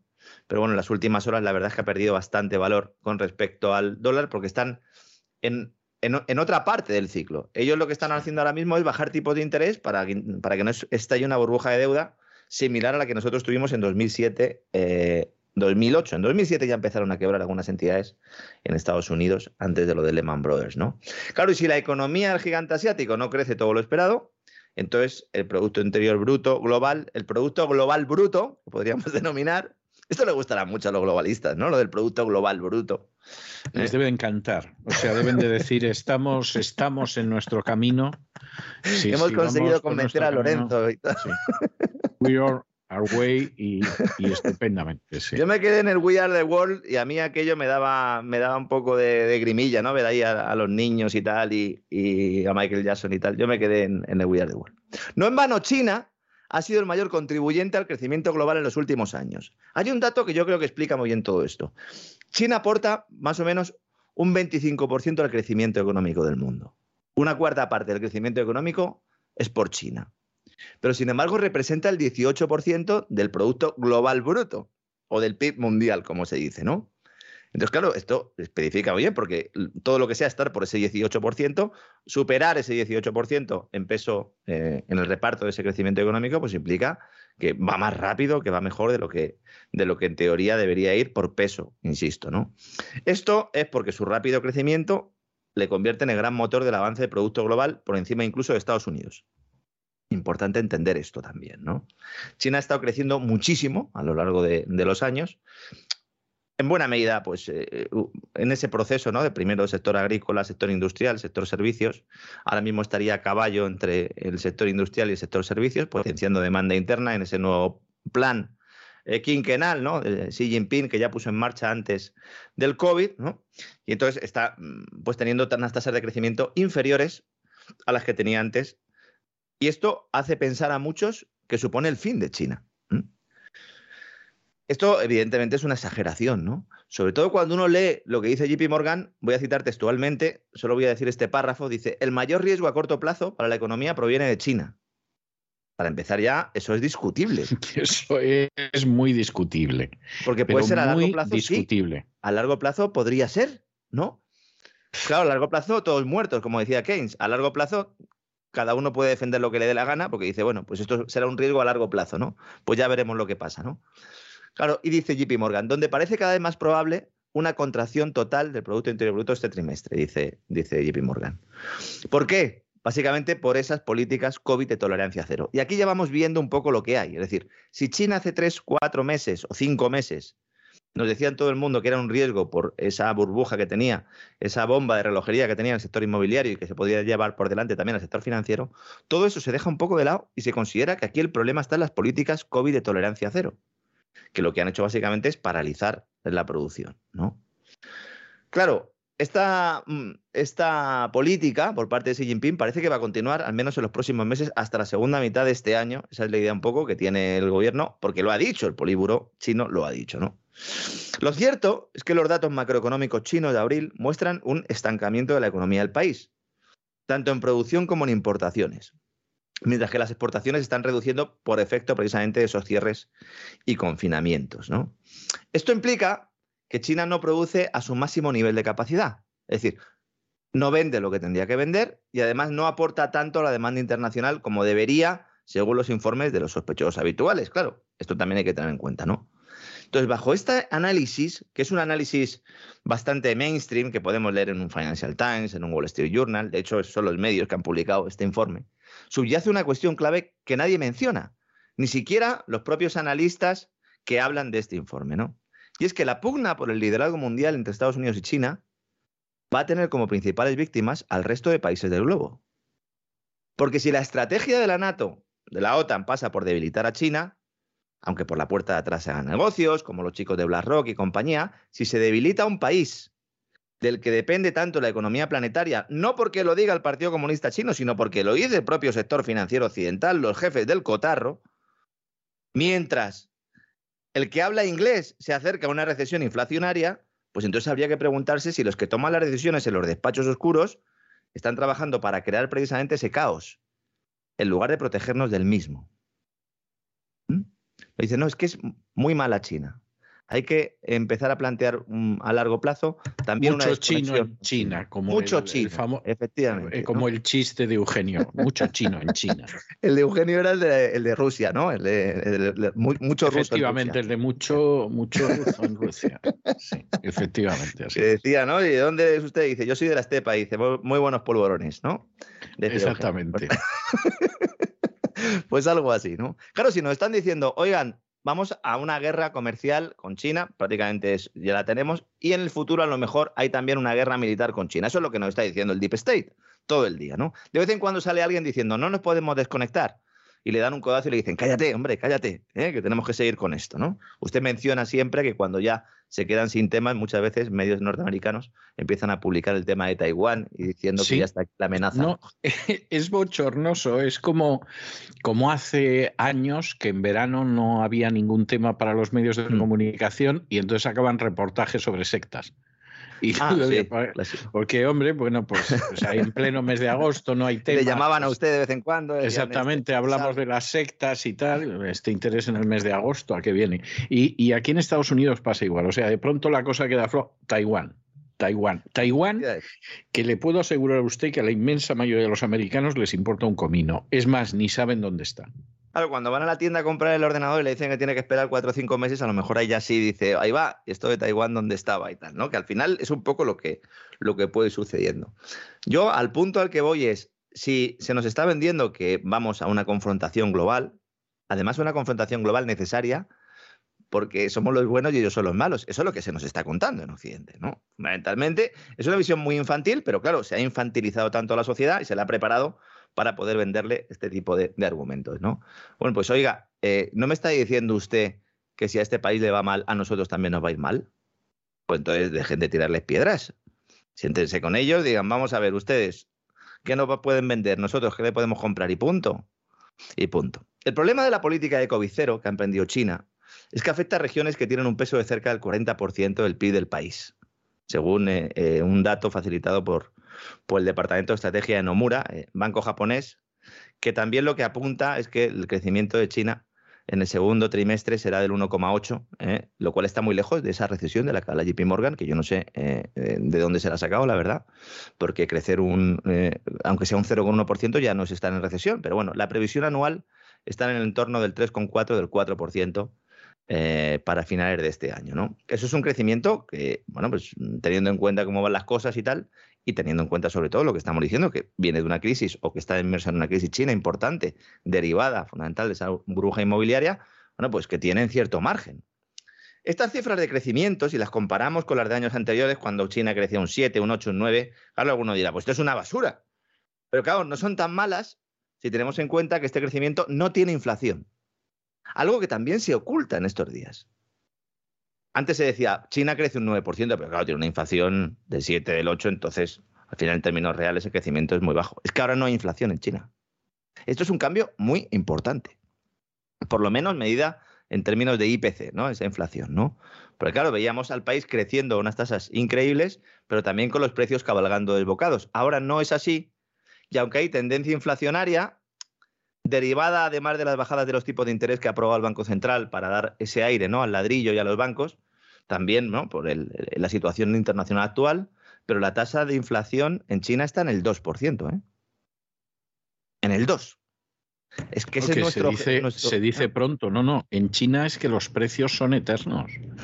Y son precios, vamos a ver, el precio de la vivienda no es moderado, porque eso sí que sí que hay que decirlo, o sea, el precio de la vivienda no es en absoluto un precio moderado ni mucho menos, pero fundamentalmente pues no para gente de llegar del campo a la ciudad, ¿eh? que esta es otra historia y eso a pesar de que tienes que tener un permiso y tal, hay mucha gente que de todas formas se va a vivir del campo a la ciudad y punto pelota, ¿eh? O sea que, esa es la, historia que hay. Pero en cualquiera de los casos. es un país muy heterogéneo, es que todavía, insisto, es que todavía está, está haciendo eh, unas transiciones que a nosotros nos han costado siglos. Ellos las están haciendo en décadas. Entonces, claro, esto genera pues un montón de distorsiones, un montón de elementos que, claro, nosotros hablamos aquí de China y, y alguno dirá, bueno, pues en esta región no es así, o en la otra sí. Intentamos explicar un poco los conceptos, eh, sobre todo de un país que es el gran desconocido. Sí. Porque como todo lo que leemos eh, viene del mismo sitio, pues es, es muy complicado, ¿no? La idea del gobierno chino es que el IPC, es decir, la inflación, cierra en el entorno del 3%. Entonces, ¿esto qué implica? Pues esto implica que es muy posible que veamos nueva bajada del tipo de interés en China. Porque con este dato de IPC el Banco Central tiene cierto margen para evitar la caída mediante la política monetaria. Por lo que a pesar de que JP Morgan diga que China es el mayor problema para el mundo a corto plazo en materia económica, yo sigo pensando que la crisis energética occidental y la subida de los intereses en Europa y en Estados Unidos son realmente los factores determinantes para explicar ese fin de ciclo económico al que estamos asistiendo tiene muchas herramientas todavía China, tiene muchas balas en el cañón que a nosotros ya se nos han terminado. Van a cometer los mismos errores, porque los errores de política monetaria son los mismos. Pero claro, no le podemos culpar a China o decir que China es tan frágil que no va a poder actuar cuando le quedan balas que a nosotros ya no. Claro, Vamos efectivamente. A ver... Claro. Bueno, ¿y el débil quién es? ¿Comparado con quién? ¿No? Desde luego no van a tener la culpa los chinos de nuestra recesión. ¿Vamos a ver quiebras en China? Sí y reestructuraciones de deuda de gigantes inmobiliarios. Sí, lo vamos a ver, claro que lo vamos a ver. Medio de tapadillo oficialmente, pero lo vamos a ver. De hecho, ya hay un cierto rescate ahí por parte de las entidades financieras. ¿Algún banco lo va a pasar mal? Seguro, seguro. Pero la inflación relativamente controlada permitirá a Xi Jinping manejar los tempos, al menos en ese corto plazo del que hablaba JP Morgan. Dentro de un año, dentro de dos, no lo sé. Pero en los próximos meses no parece que haya riesgo Luego ya veremos, porque la deuda es la deuda, hable inglés o chino mandarín, ¿no? claro. ¿Mm? La deuda es la deuda. Hombre, si no tienes divisa en la política monetaria te la fija otro, como nos pasa aquí en, Europa, pues entonces ya, ¿no? Acabáramos, ¿no? Por eso es tan importante todos estos movimientos telúricos en el sistema monetario y en el sistema económico mundial, ¿no? Los mercados aquí ahora mismo ya están descontando que se ha terminado la fiesta, es decir, ya Mm, se ha terminado absolutamente. Ayer fue otra jornada sangrienta en las bolsas mundiales, con todos los activos cayendo menos la deuda de Estados Unidos, que parece volver a ser un cierto activo refugio, eh, por encima incluso del oro y de unas criptodivisas que están volviendo a, su particular apocalipsis, ¿no? Como comentábamos al principio. Es que ayer miércoles se produjo una situación, eh, primero rara, porque todo el universo cripto comienza a desplomarse, eh, a plomo. Además, es que empiezan las caídas a destajo mientras Bitcoin se mantenía junto a, Ethereum, que son las, las dos criptodivisas más relevantes en cuanto a capitalización. ¿no? Hablo de capitalización porque de momento son activos financieros. Aunque aspiran en el futuro a ser dinero, son activos financieros. Es decir, su valor se mide en función de otra divisa. Mm, es importante que tengamos esto, no por los bienes y servicios que puedes comprar, porque entonces ya sería dinero. Yo recomiendo leer a Karl Menger, ¿eh? uno de los padres de la economía austríaca, todavía no contaminado por algunas ideas posteriores y que explica muy bien cómo surge el dinero. Está en internet el, PDF, ¿no? Con su, con, su, con su obra, explicando un poco cómo se crea el dinero y cómo es una institución que a lo largo de los, años, de los siglos, no, no, vamos a decir los eones porque todavía no hemos llegado ahí, pero que se va configurando por un método de prueba y error y en ningún momento se dirige desde arriba, como está sucediendo en nuestros días. ¿no? En ese momento empieza a caer todo, aguanta Bitcoin, mucha gente dice, ¿veis cómo este era el único, el único que servía y que todo lo demás era basura? Todo lo demás son shitcoins, que es como se, les llama en el argot también. Eh, ayer, ayer eh, tuve que ir al oculista y así empezaba Eugenio uno también, ¿eh? Pues eh, no me extrañaría nada. Ayer tuve que ir al oculista y me tocó en la sala de espera enfrente de un señor, de un hispano, que no sé quién lo llamó, eh, entiendo que era alguien de fuera de Estados Unidos, pero que quiere venirse a Estados Unidos. Y entonces este empezó a darle una cátedra de la economía mundial hablando del control chino sobre el Bitcoin.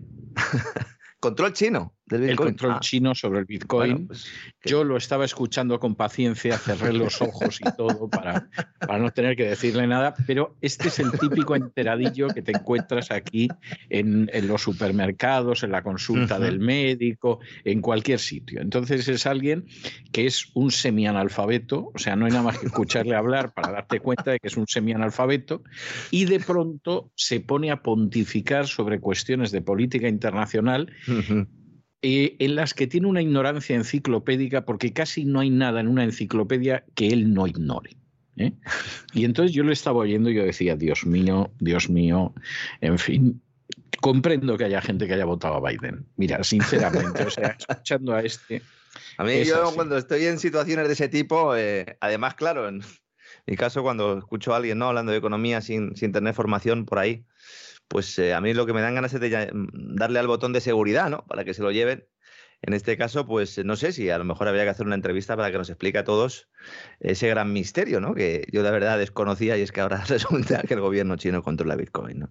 Bitcoin es, una divisa. Sí, sí, ya con eso, ya con eso puede usted creer cualquier cosa. ¿eh? Pero, además iba, hablando de por qué que las cosas habían subido aquí en Estados Unidos, que si patatín, que si patatán. Bueno, lo que iba diciendo de padecimientos más o menos del que vive en Estados Unidos, bueno, traba dentro, por lo menos, de lo razonable.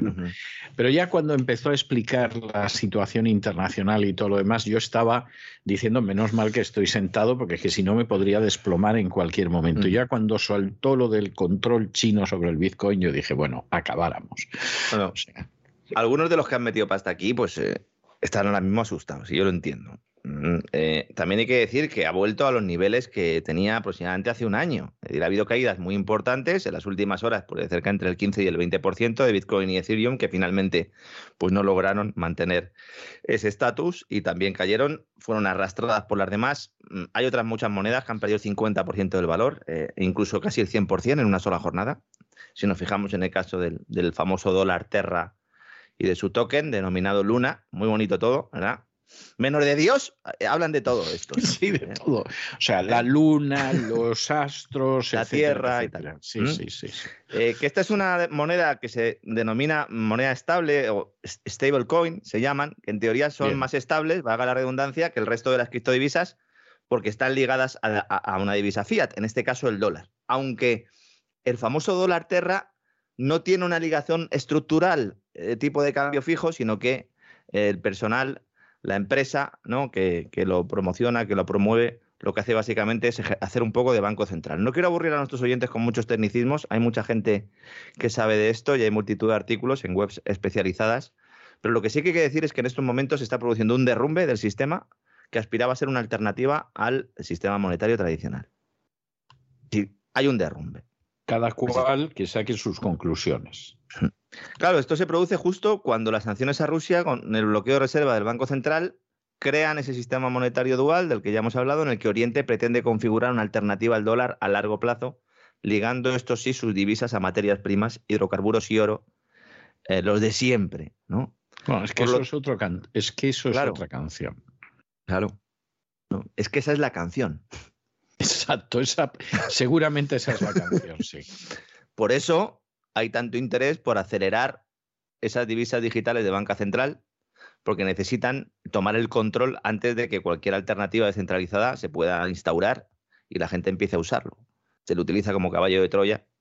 Como explicamos también en uno de los programas del Gran Reseteo, hay un intento de secuestro de este mundo por parte de los sospechosos habituales de los que hablábamos antes. Claro. Claro, teniendo todo esto en cuenta, nadie le extrañará que surjan voces en el mundo cripto denunciando que este apocalipsis ha podido ser provocado por los grandes gigantes financieros que llevan décadas beneficiándose de este sistema monetario fiat fraudulento que ahora parece que no sé si toca su fin, pero mm, va a modificarse.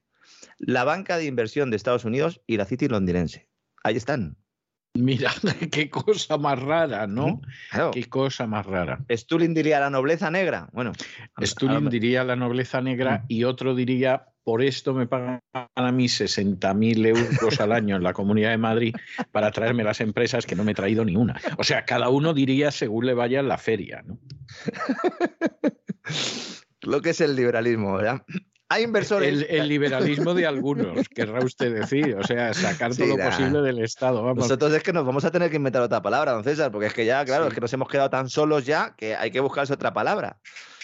No, no sirven las aquí que insisten, aquí insisten en hablar de eh, libertarios, porque claro, Sí, ya- pero, pero pero claro, vamos, o sea, traba- libertario allí mamando de la teta pública, sí, es muy hay libertarios que vamos, se han Claro. enganchado a la teta pública y la están dejando seca, vamos. Hombre, a lo mejor de viernes desde las 5 de la tarde hasta el, el lunes de madrugada, pues sí.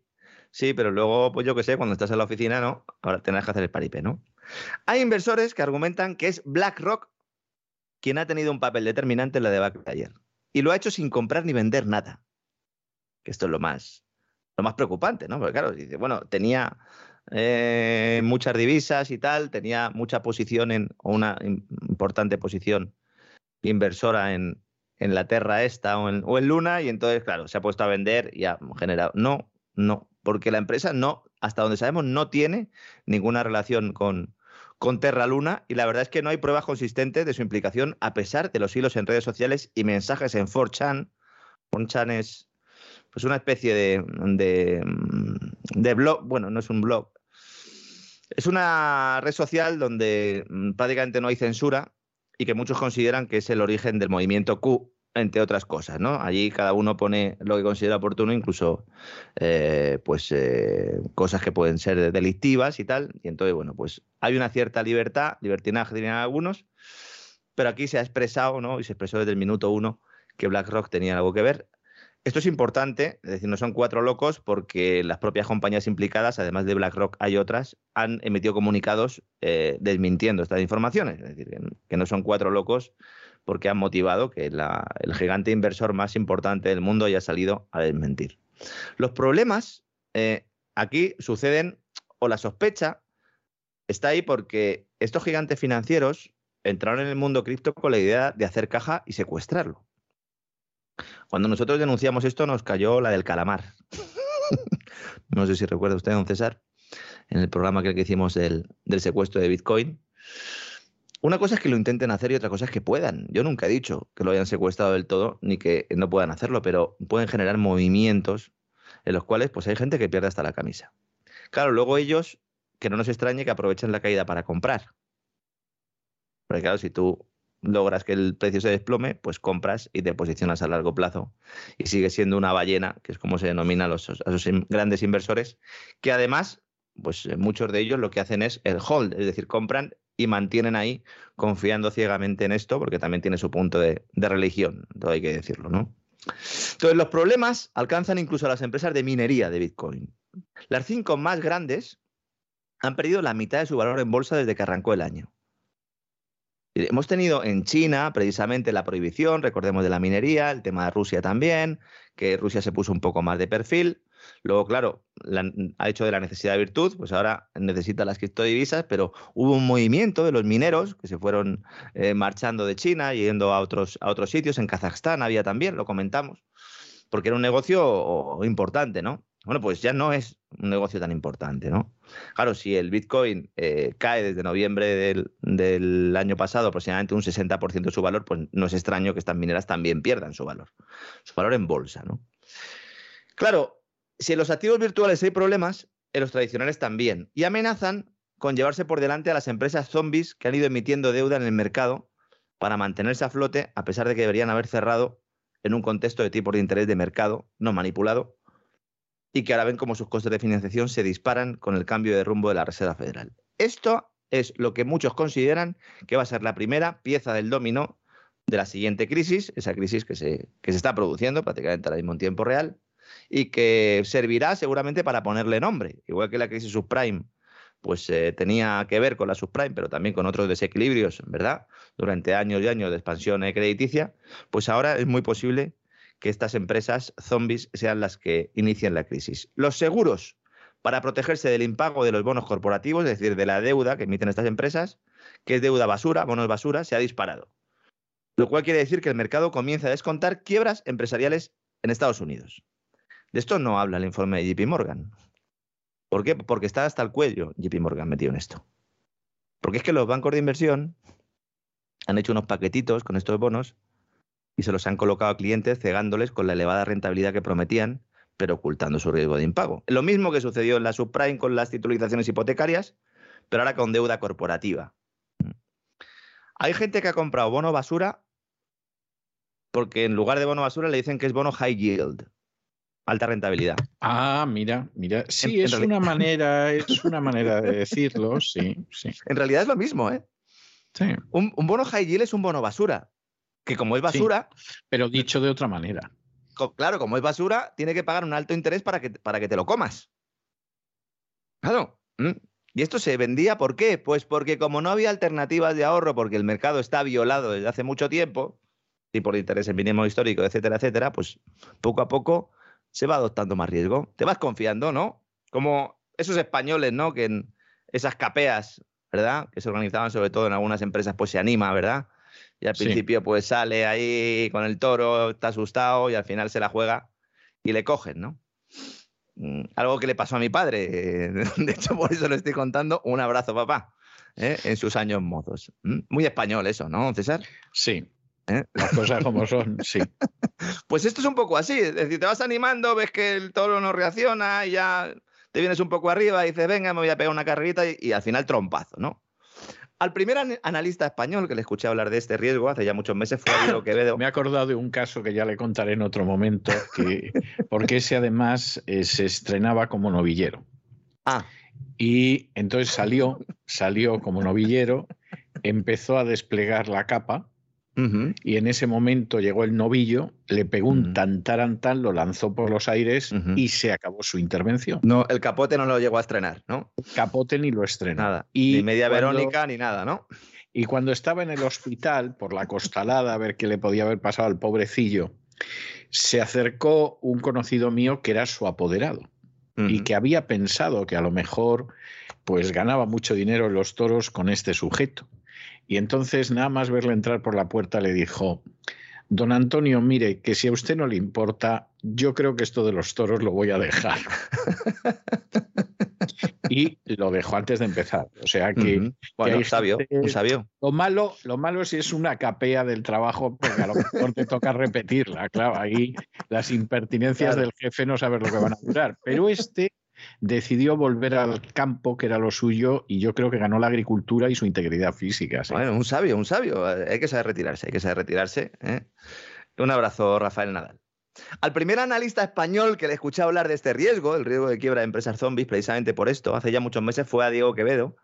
Y hay otro analista, que sigo, José Basagoiti, eh, que considera hoy en sus redes sociales que esta es la primera ficha del dominó. Yo creo que, eh, yo creo que está bastante acertado planteaba que muchas empresas con, flujo de caja negativo, es decir, que, en realidad no están generando flujo de caja, viven de la deuda o de su refinanciación para mantenerse operativos. Es decir, por eso son zombies, porque su negocio no les permite mantenerse operativos y solo se mantienen operativos porque piden dinero, cada vez van pidiendo dinero e intentando eh, salir de la trampa. ¿no? Si el coste de la deuda se encarece, subida de tipos, pues muchas de estas empresas quiebran. ¿no? ¿Qué pasa? Que es que la Reserva Federal estaba comprando buena parte de estos bonos. Amigo, claro. Es que muchas de esas empresas tendrían que haber quebrado hace muchos años. Y en lugar de eso, high yield, señores. Financiándose en el mercado, bueno, estupendamente. ¿Mm? Porque la Reserva Federal compraba titulizaciones hipotecarias y también bonos corporativos. ¿Cuál es la idea de las élites financieras y de sus siervos, los bancos centrales? Pues aplazar esta ola de quiebras mediante la inversión sostenible, un plan que hace muchas aguas. Hay un informe de la gestora estadounidense KKR, que también estos eh, están posicionándose mucho, también en España, lo publicaba Bloomberg, donde dicen que va a haber algunos de estos zombies que se van a librar porque se van a convertir en zombies verdes. ¿Eh? ¿Por qué? Porque con planes. Eh, Imagino que también resilientes e inclusivos. Claro. En el caso de los planes verdes, es planes de sostenibilidad, programas de sostenibilidad basados en esos criterios ESG que derivan de los Objetivos de Desarrollo Sostenible de la Agenda 2030, que es pues esa amalgama que se ha hecho para determinar lo que es verde y lo que no es verde también en el campo de las inversiones. ¿no? Entonces hay buena parte de esta deuda corporativa high yield que se va a ver beneficiada porque se va a seguir comprando, porque mm, va a haber una serie de incentivos ya saben, pues, desde los poderes públicos y desde también desde, esos poderes financieros, que al final trabajan a la limón, eh, tanto monta, monta tanto, como decimos siempre, y se va a intentar que buena parte de estas empresas no quieren por esa vía, pero eh, van ya muy tarde. ¿eh? Esto lleva mucho tiempo intentando hacerse, pero es difícil y es una muestra más de cómo los planes de los ingenieros sociales muchas veces acaban en, en, el agujero de la historia, ¿no? Eso no quiere decir acaban que en mal, acaban en mal porque no pueden acabar bien. Bueno, el agujero negro, es que me ha venido a la cabeza ¿no? una imagen ¿no? que hemos visto de la NASA en los últimos días que nos, nos ponían el sonido de un agujero negro. Y la verdad es que daba, daba cosilla también. Eh, me lo puse con los Había auriculares. gente que decía que era la entrada al infierno y todo lo demás. Pero... Bueno, yo creo que era una familia haciendo la declaración de la renta, ¿eh? Era lo que. no, después de que haya llegado un buscabonus eh, por su casa, seguramente es lo que, lo que pasa, ¿no? Estaban los pobrecito ahí desechos, desechos. Bueno, esto no lo va a parar eh, la inversión ESG, la inversión sostenible, ni siquiera eh, ulteriores compras del Banco Central que se puedan producir en el futuro, porque esto es un problema que tenemos ya. Es que, de hecho, el valor de los bonos basura con riesgo de impago se ha duplicado en los últimos eh, cinco meses.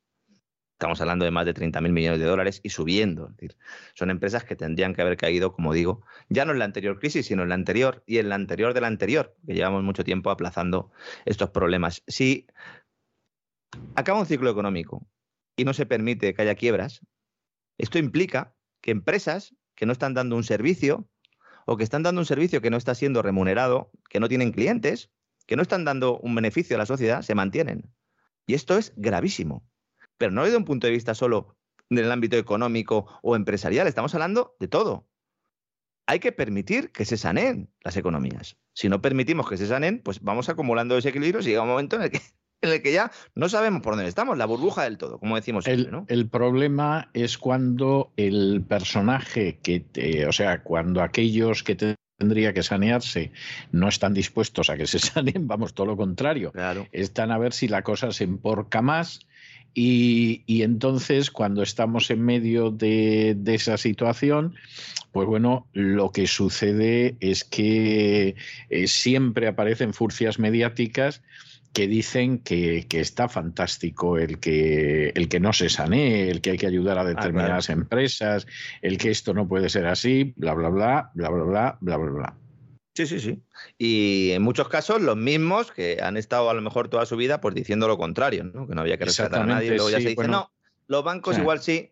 Ah, las aerolíneas, ah, claro, las aerolíneas también. Oye, y las constructoras, porque es que fíjate, se han quedado esos pisos sin hacer. Ah, pues Exactamente. Y habrá que dar una ayuda y, a los que, importan tomates de Marruecos, pues llegado el caso también. ¿Cómo sabíamos de quién estábamos hablando? ¿Eh? Totalmente, eh. totalmente. Es que, es que ya tenemos mucha hora de vuelo. Este, además, cuando le daban el dinero de las, de las Black, lo que decía es que él, que él le hicieron un regalo, le regalaron un reloj y dijo que lo que quería era efectivo, que era mejor tener efectivo, mejor que tener un reloj, ¿no? Bueno, hablando de, hablando de quiebras, don César, otros que le están pasando canutas son los responsables de las estaciones de servicio españolas, las gasolineras, especialmente de bajo coste, a los que el gobierno les prometió que les entregaría el dinero de la rebaja de 20 céntimos por litro aprobada en Consejo de Ministros y que han hecho esa rebaja a los conductores pagándola de su bolsillo, adelantando un dinero que Hacienda no les ha ingresado todavía. Es espectacular. Más de la mitad no han recibido ni un euro. Y encima el fisco se hace loco, les están mandando escritos y Montero se hace la loca. a lo mejor está con auriculares ahí, escuchando, o que todavía pues le durará, ¿no? Un poco el tema de la feria de abril. No sé si ha ido este año, pero seguro que en espíritu sí ha estado, ¿no? Al final, ¿qué va a suceder? Que muchas de estas gasolineras van a cerrar. ¿Y esto a quién va a beneficiar? Pues a las grandes petroleras verdes. A BP, a Repsol, a Cepsa y compañía, tal como avanzamos aquí en el programa cuando se hizo pública la famosa medida del gobierno. Claro, la clave del problema es si el Ministerio de Hacienda obliga a los establecimientos a hacerse cargo de la rebaja de 20 céntimos por litro, a ellos les correspondería solo 5 céntimos mm, y ellos tienen un margen de 4 céntimos netos de media, pues directamente, pues no sé, que les manden una pistola para que ellos mismos se suiciden. Además, muchas de ellas, muchas bueno, yo creo que no, yo creo que no. Les indican cómo abrir la ventana y lanzarse. que se tiren, y que se tiren, ¿no? Claro. Eh, muchas de estas estaciones de servicio se han gastado una pasta en actualizar sus sistemas informáticos para que la factura se desglose debidamente que parte del importe final corresponde a subvención. Porque esto, claro, como los gobernantes no tienen ni idea de cómo van las cosas, dicen a partir de mañana se aplica esa rebaja y claro, tú necesitas que en tus tickets, cuando el señor vaya a comprar, pues que le aparezca ahí la rebaja y que ponga claramente que parte del precio es precio de mercado y que parte es la rebaja. ¿Por qué no se hizo una rebaja fiscal? Nos preguntamos nosotros, que hubiera sido mucho más sencillo. Porque no iba a pagar Hacienda. Claro. Porque Hacienda lo que quería era cobrar y a correr. Y las grandes petroleras frotándose las manitas. Encima, bajando, bajando precios, que claro, con la subida que se ha producido, esa bajada es irrisoria, ¿no? Al final tenemos unos precios más altos que cuando se adoptó la medida. Encima hay que pagarles a las estaciones de servicio y vamos a tener menos competencia. Vamos, un pan con unas tortas hemos hecho, ¿no? Y si hablamos de hidrocarburos, de combustibles, no puede faltar nuestro comentario diario a esa pugna que mantiene Europa con Rusia a cuenta del gas sobre todo después de que el primer ministro italiano Mario Draghi, que es uno de los que, de los que más mandan en Europa, por encima de los políticos que han, que han sido elegidos supuestamente de forma democrática, ha viajado a Estados Unidos y allí ha confirmado la verdad incómoda que venimos diciendo nosotros aquí casi en solitario. Los importadores europeos de gas ruso están pagando a Putin en rublos, todos. Todos, alemanes incluidos, tal como establece la nueva regulación rusa. Nos han mentido como bellacos. Nuestros oyentes ya lo sabían, pero claro, es que ahora lo dice hasta Mario Draghi. ¿Por qué lo dice Mario Draghi? Porque su empresa estatal italiana, el gigante de hidrocarburos Eni, eh, está controlada al 30% por el Tesoro italiano, tiene que pagar ya un primer tramo de las compras de gas ruso a mediados de mayo. En abril pidió a las autoridades italianas y europeas que le dejaran pagar en, en rublos. Lo contamos aquí. También se dijo que era mentira, incluso alguna empresa de estas de fact-check de alguna agencia de verificación dijo que era falso, pues era completamente cierto, porque, insisto, es el propio eh, Mario Draghi quien lo ha dicho, ¿no? Entonces Draghi, de viaje en Estados Unidos, es preguntado, le preguntan, oiga, Italia va a asumir sus compromisos con Rusia, es decir, va a pagar el gas sin infringir las sanciones. Y entonces dice Draghi, no hay un pronunciamiento oficial de lo que significa incumplir las sanciones. Con un par. Con un par, por supuesto con un par de bemoles. Pero ¿cómo que no hay un pronunciamiento oficial si lleváis dando la matraca diciendo que no se puede pagar en rublos y que hay que pagar en euros? Es que Ursula von der Leyen lo ha dicho públicamente diciendo que además zanjaba la cuestión. Dice, nadie ha dicho nunca nada sobre si el pago en rublos infringe las sanciones o no, dice Draghi. Es que es espectacular. Entonces, claro, el periodista le repregunta y dice, no, no, no, dice Draghi. Es que aquí hay una gran zona gris. Y de hecho, es que los alemanes ya están pagando en esta divisa. Y entonces es cuando suelta la bomba, ¿no? Dices que los importadores de gas ya han abierto su cuenta en rublos con Gazprom. Esa cuenta que nos estaban diciendo que no se abría en rublos, sino que se abría en euros y luego se hacía la conversión, cuenta especial K. Es toda una gran mentira, señores. Es todo falso lo que nos están contando. Todo lo que sale de, de estos burócratas que trabajan en las órdenes de ingenieros sociales de la peor calaña. Y la gente con el telediario puesto, de verdad que es todo falso, que nos mienten en la cara. Y luego ellos mismos salen a decirnos la verdad. Entonces, ya nadie sabe lo que es verdad y lo que es mentira. Y en medio de todo este fregado, la Comisión Europea prepara un informe que para hacer una propuesta la semana eh, que viene, que agárrense también los bemoles, ¿no? Por utilizar la misma palabra. La Comisión Europea quiere introducir un racionamiento coordinado y una reducción de la demanda del consumo de gas si hay cortes los suministros que vienen de Rusia. De tal manera que países no afectados por esos cortes o menos afectados tendrán que racionar su consumo para dárselo a los más afectados. Una medida de solidaridad. Al final, don César, al final vamos a pillar y al final vamos a acabar por no poder utilizar el gas para que lo utilicen austríacos y alemanes. Cuidado con el próximo invierno, ¿eh? Que me veo con racionamientos a pesar de tener una cierta eh, garantía de suministro, porque nosotros tenemos el tema de Argelia, aunque ahora hayamos reducido eh, sus compras y le estemos vendiendo, fundamentalmente le estemos dando gas a Francia. El documento, cito textualmente, habla de racionamiento coordinado y una rebaja de la demanda basados en principios para toda la Unión Europea. Y añade que la medida de recorte de consumo concernirá a todos los estados y no solo a los directamente afectados por el eventual corte que se produjera.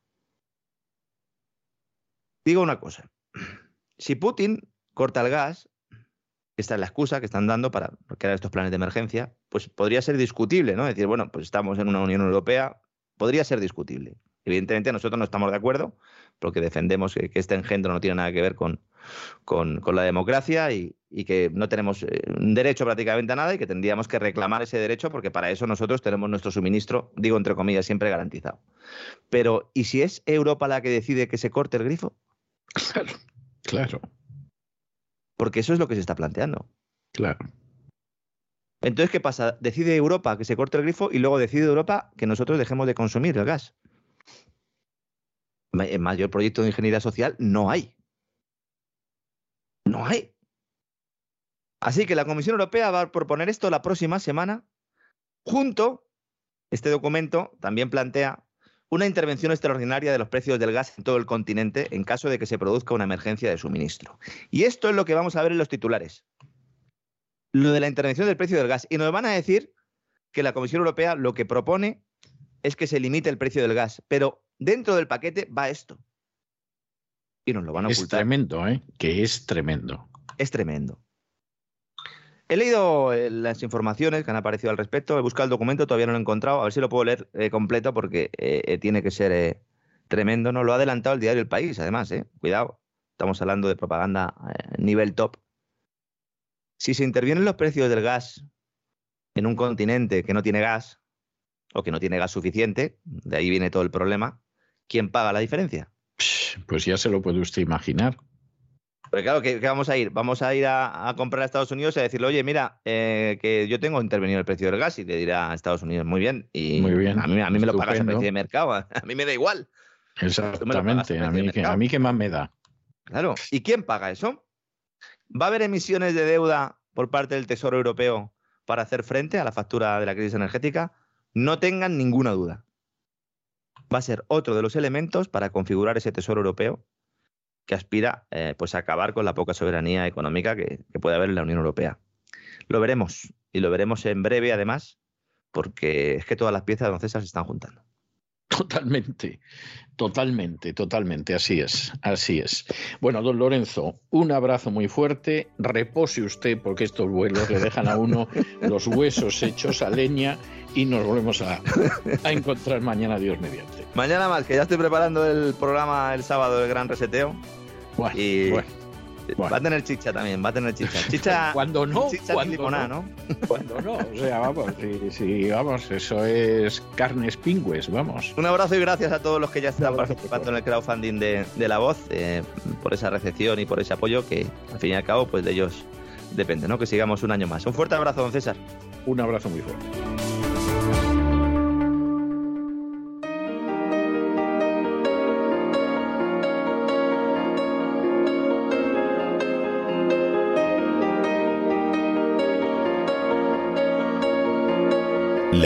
La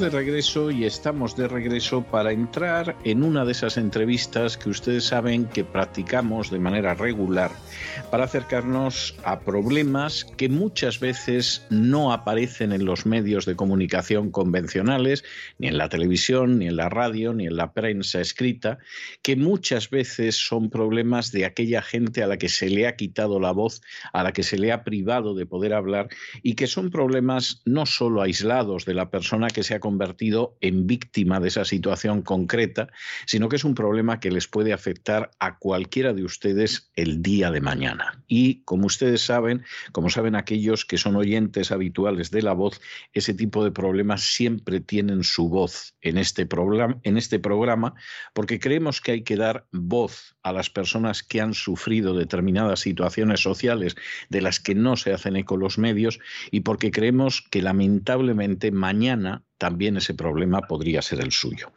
Es el problema de nuestra invitada esta noche, de Ana María Franganillo, que de alguna manera se ha visto enredada en una rueda de sufrimiento derivada del poder que tienen las instituciones estatales sobre nuestros hijos. Y no les estoy hablando solo de la educación, no les estoy hablando solo de la capacidad de adoctrinarlos, etcétera, etcétera, sino de la capacidad que tienen para disponer de los niños en un momento determinado, para la capacidad que tienen de quitar esos niños a sus padres y para la capacidad que tienen para disponer de esos niños en un momento determinado, mientras que los padres de esa criatura se encuentran absolutamente indefensos frente a la maquinaria monstruosa del poder.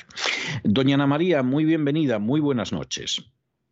Buenas noches, muchas gracias.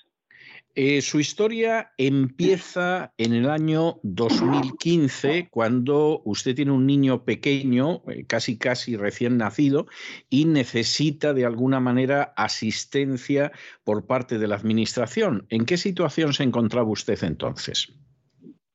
Pues yo estaba con mi niño que tenía 15 días de recién nacido y yo pues fui a, pedir ayuda. O sea, yo vivía en un piso de alquiler, pero claro, al quedarme sola no podía hacer frente a ese alquiler y entonces fui pues a buscar ayuda. Y a mí la ayuda que me dieron fue meterme en un piso tutelado. Y al meterme en el piso tutelado eh, yo veía cosas raras, cosas que no eran normales, como mucha vigilancia, mucho control, eh, si yo me iba a mi habitación me seguían, qué hacía, qué no hacía. Eh, yo a mi niño le iba dando el pecho, yo le fui dando el pecho hasta los siete meses.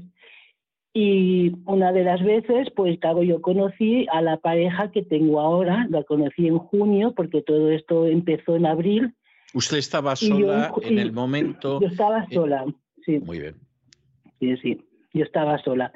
Eh, yo conocí a mi pareja el mismo año, en el 2015, pero para el verano, para junio o julio. Eh, estando ahí en el piso, eh, te obligaban a hacer un PIF. Un PIF es un plan de intervención familiar. yo lo iba cumpliendo, pero nunca estaban contentos, siempre querían más y querían más. yo en, verano, como le digo, conozco a mi pareja que vive aquí en Jaén, porque a mí esto me pasó en Castellón de la Mancha ahí en Castellón de la Plana, perdón. Sí. Y pues yo dije de, que yo me quería venir aquí, aquí a Jaén con mi pareja, a mi casa, y me lo deniegan. Me dicen que no, que yo de allí no me puedo ir, que yo si me voy a mi hijo me lo quitarán la Guardia Nacional y que me olvide de mi hijo, que no lo voy a ver más. Yo antes semejante miedo... Le advierten, le advierten a ustedes desde el principio que si se le ocurre cambiar de residencia de Castellón de la Plana para irse a Jaén, que es donde vive su pareja, le van a quitar su hijo.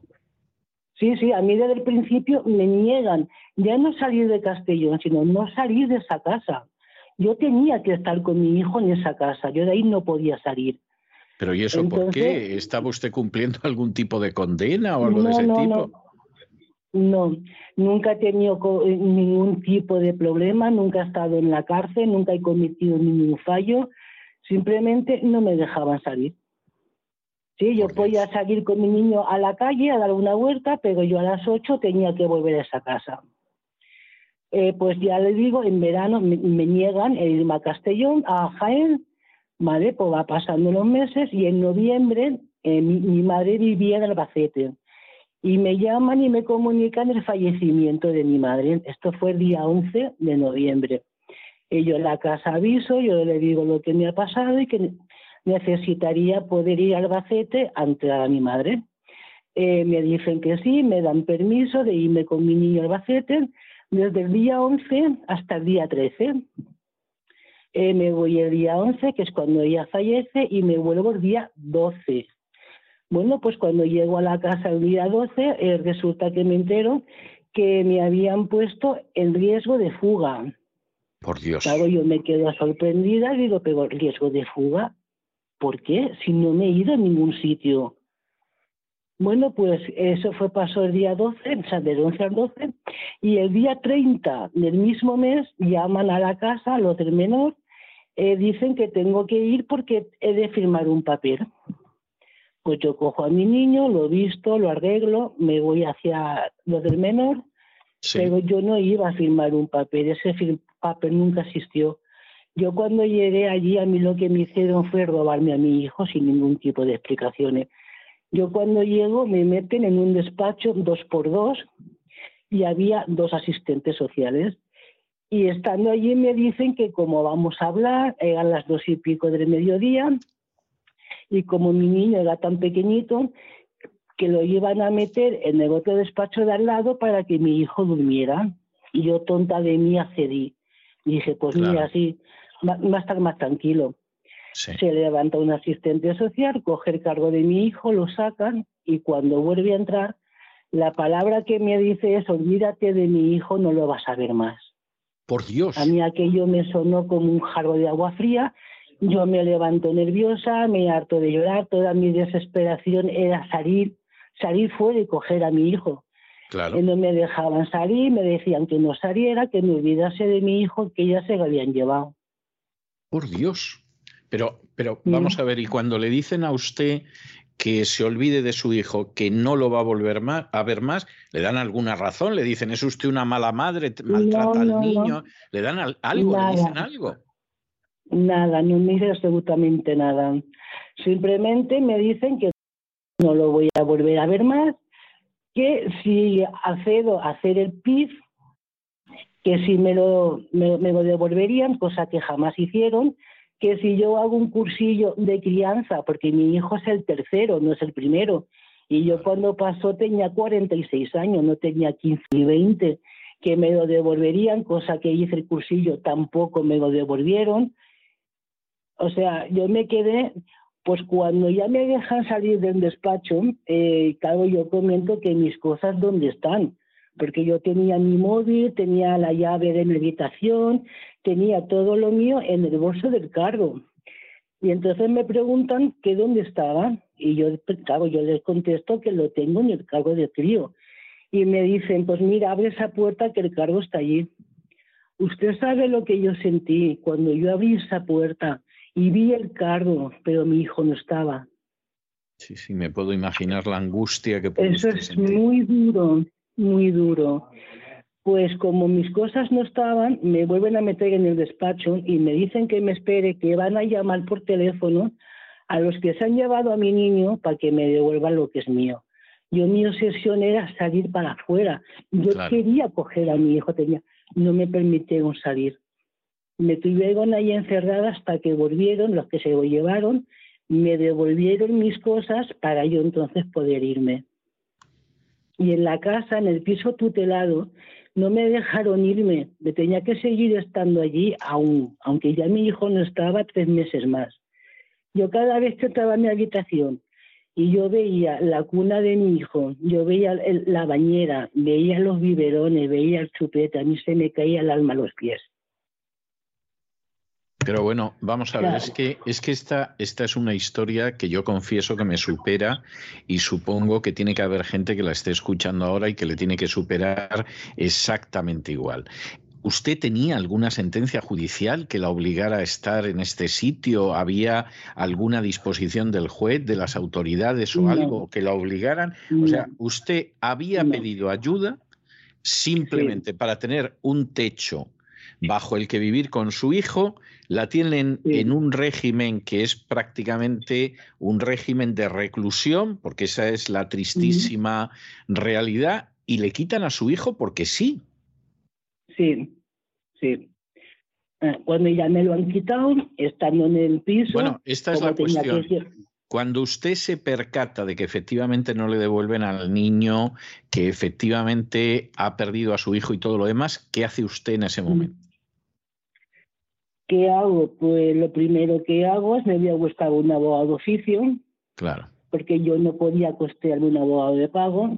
Claro. Y entonces, claro, yo lo que quería era recuperarlo. Pero ¿qué pasa? Que ese abogado me engañó ese abogado eh, me dice que, que, claro, que el juicio me puede llegar en dos días, que si yo continúo en la misma situación, que me olvide definitivamente de mi hijo, porque no me van a devolver más.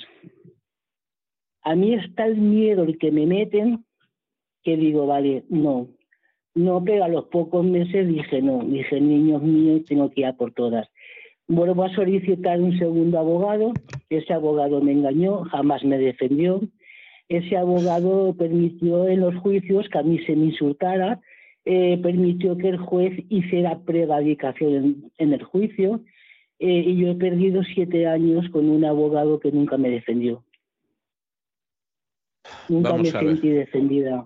Vamos a ver, vamos a ver si podemos desmenuzar esto, porque efectivamente lo que usted está contando es un horror al que sigue otro horror y al que sigue otro horror peor. Eh, ¿Por qué cree usted que su abogado nunca la defendió?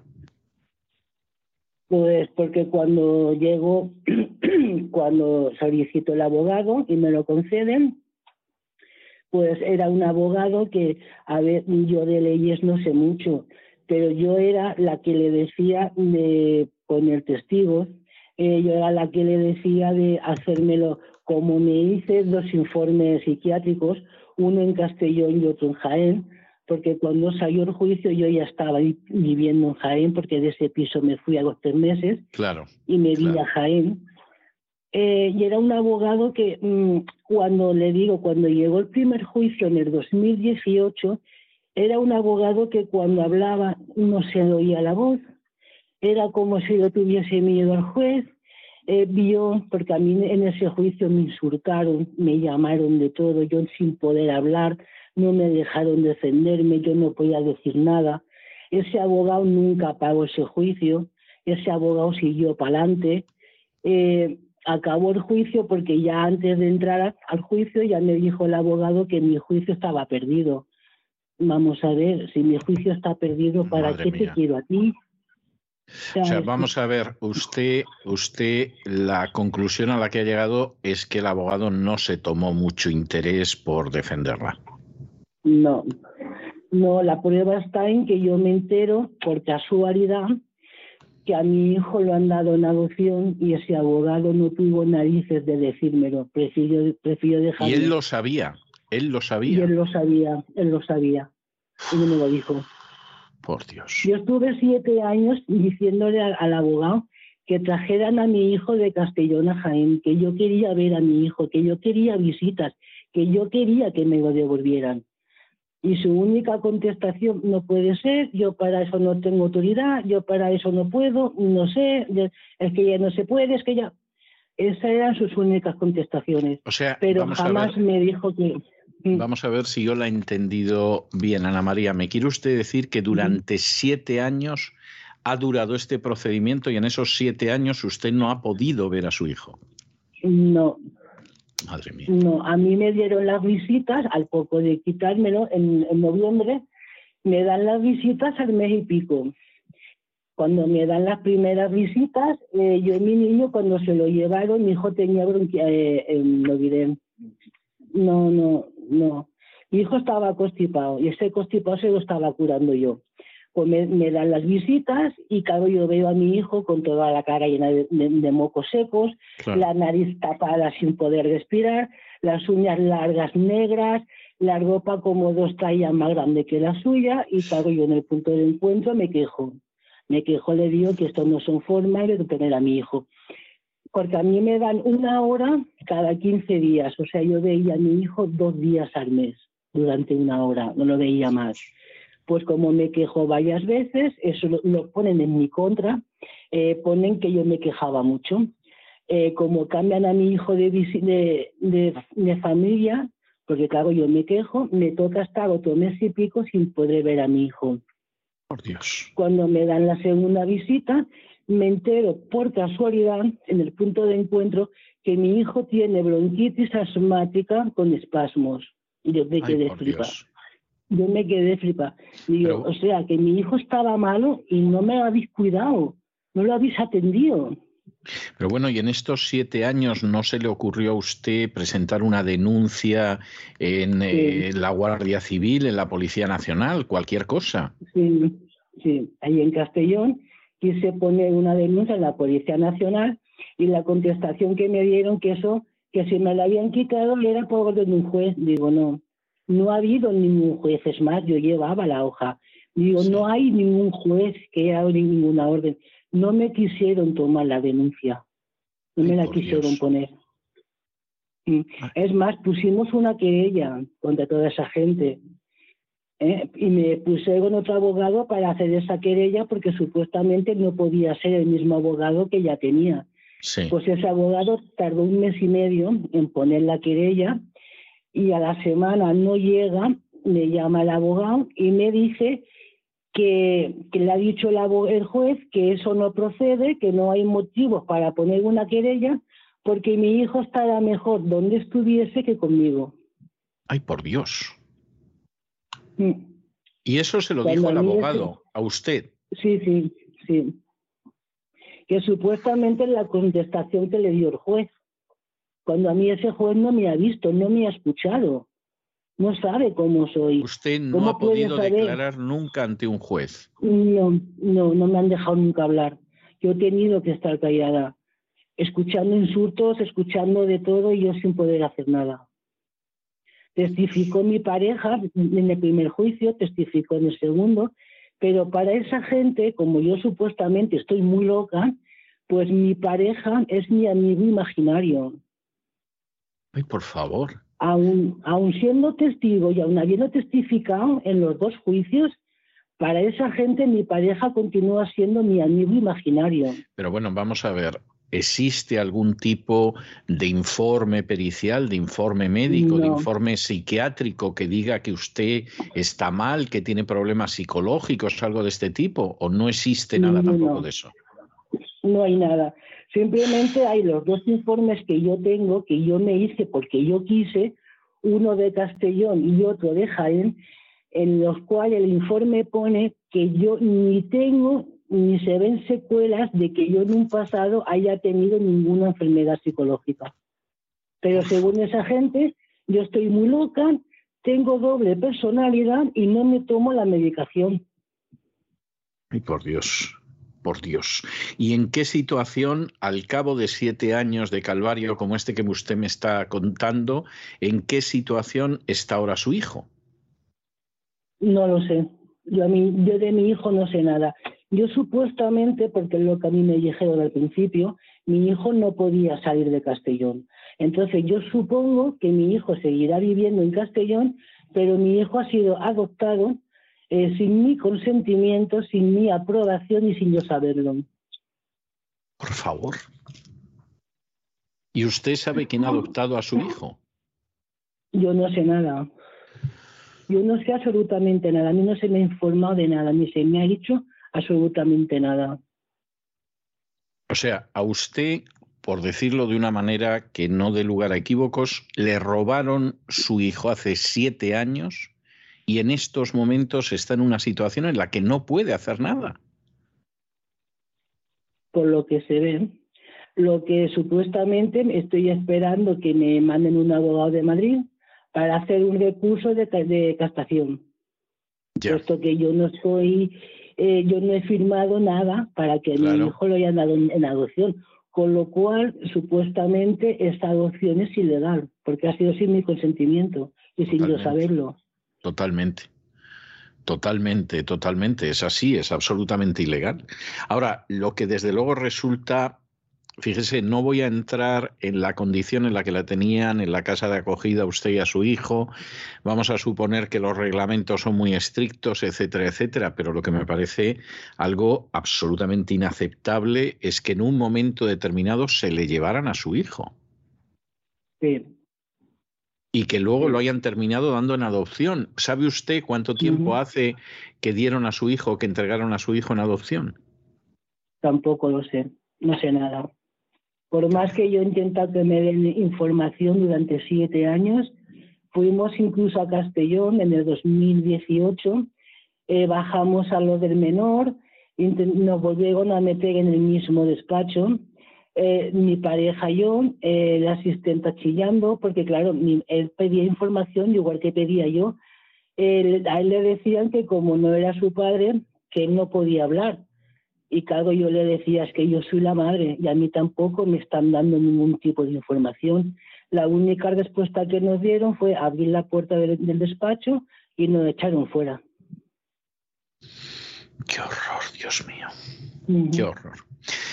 Bueno, Ana María, la verdad es que si le digo que estoy sobrecogido, le digo poco porque me parece un atropello de unas dimensiones ya no solamente contra la madre, sino contra una pobre criatura que es un bebé que no se puede defender. Y me parece una, una actuación por parte de las autoridades tan absolutamente criminal, ya no voy a entrar en, en, consideraciones sobre el abogado, sobre el juez, pero desde luego son manifiestamente mejorables, que si le digo que estoy absolutamente abrumado, créame usted que no exagero lo más mínimo. Yo espero que esta situación en algún momento se pueda solucionar, porque es obvio que aquí se ha actuado en contra no solo de cualquier forma de legalidad, sino de, de los principios más elementales de la justicia. Si esto le ha pasado a usted, no quiero pensar a cuánta gente le ha podido pasar, como a usted, porque los han encontrado totalmente indefensos, sin capacidad de reacción, sin medios económicos para buscar un abogado, y efectivamente esto se ha podido multiplicar en otras ocasiones, pero tengo que decirle que espero que pueda usted recuperar a su hijo y, que realmente pueda revertir esta situación, porque creo que, lo que está usted pasando es absolutamente criminal. Esa es la, realidad. Muchísimas gracias por todo, Ana María, y vamos a mantener el contacto a ver si esta situación en algún momento efectivamente se cambia y se cambia para bien y se hace justicia. Vale, muchas gracias. Muchas gracias a usted. Adiós.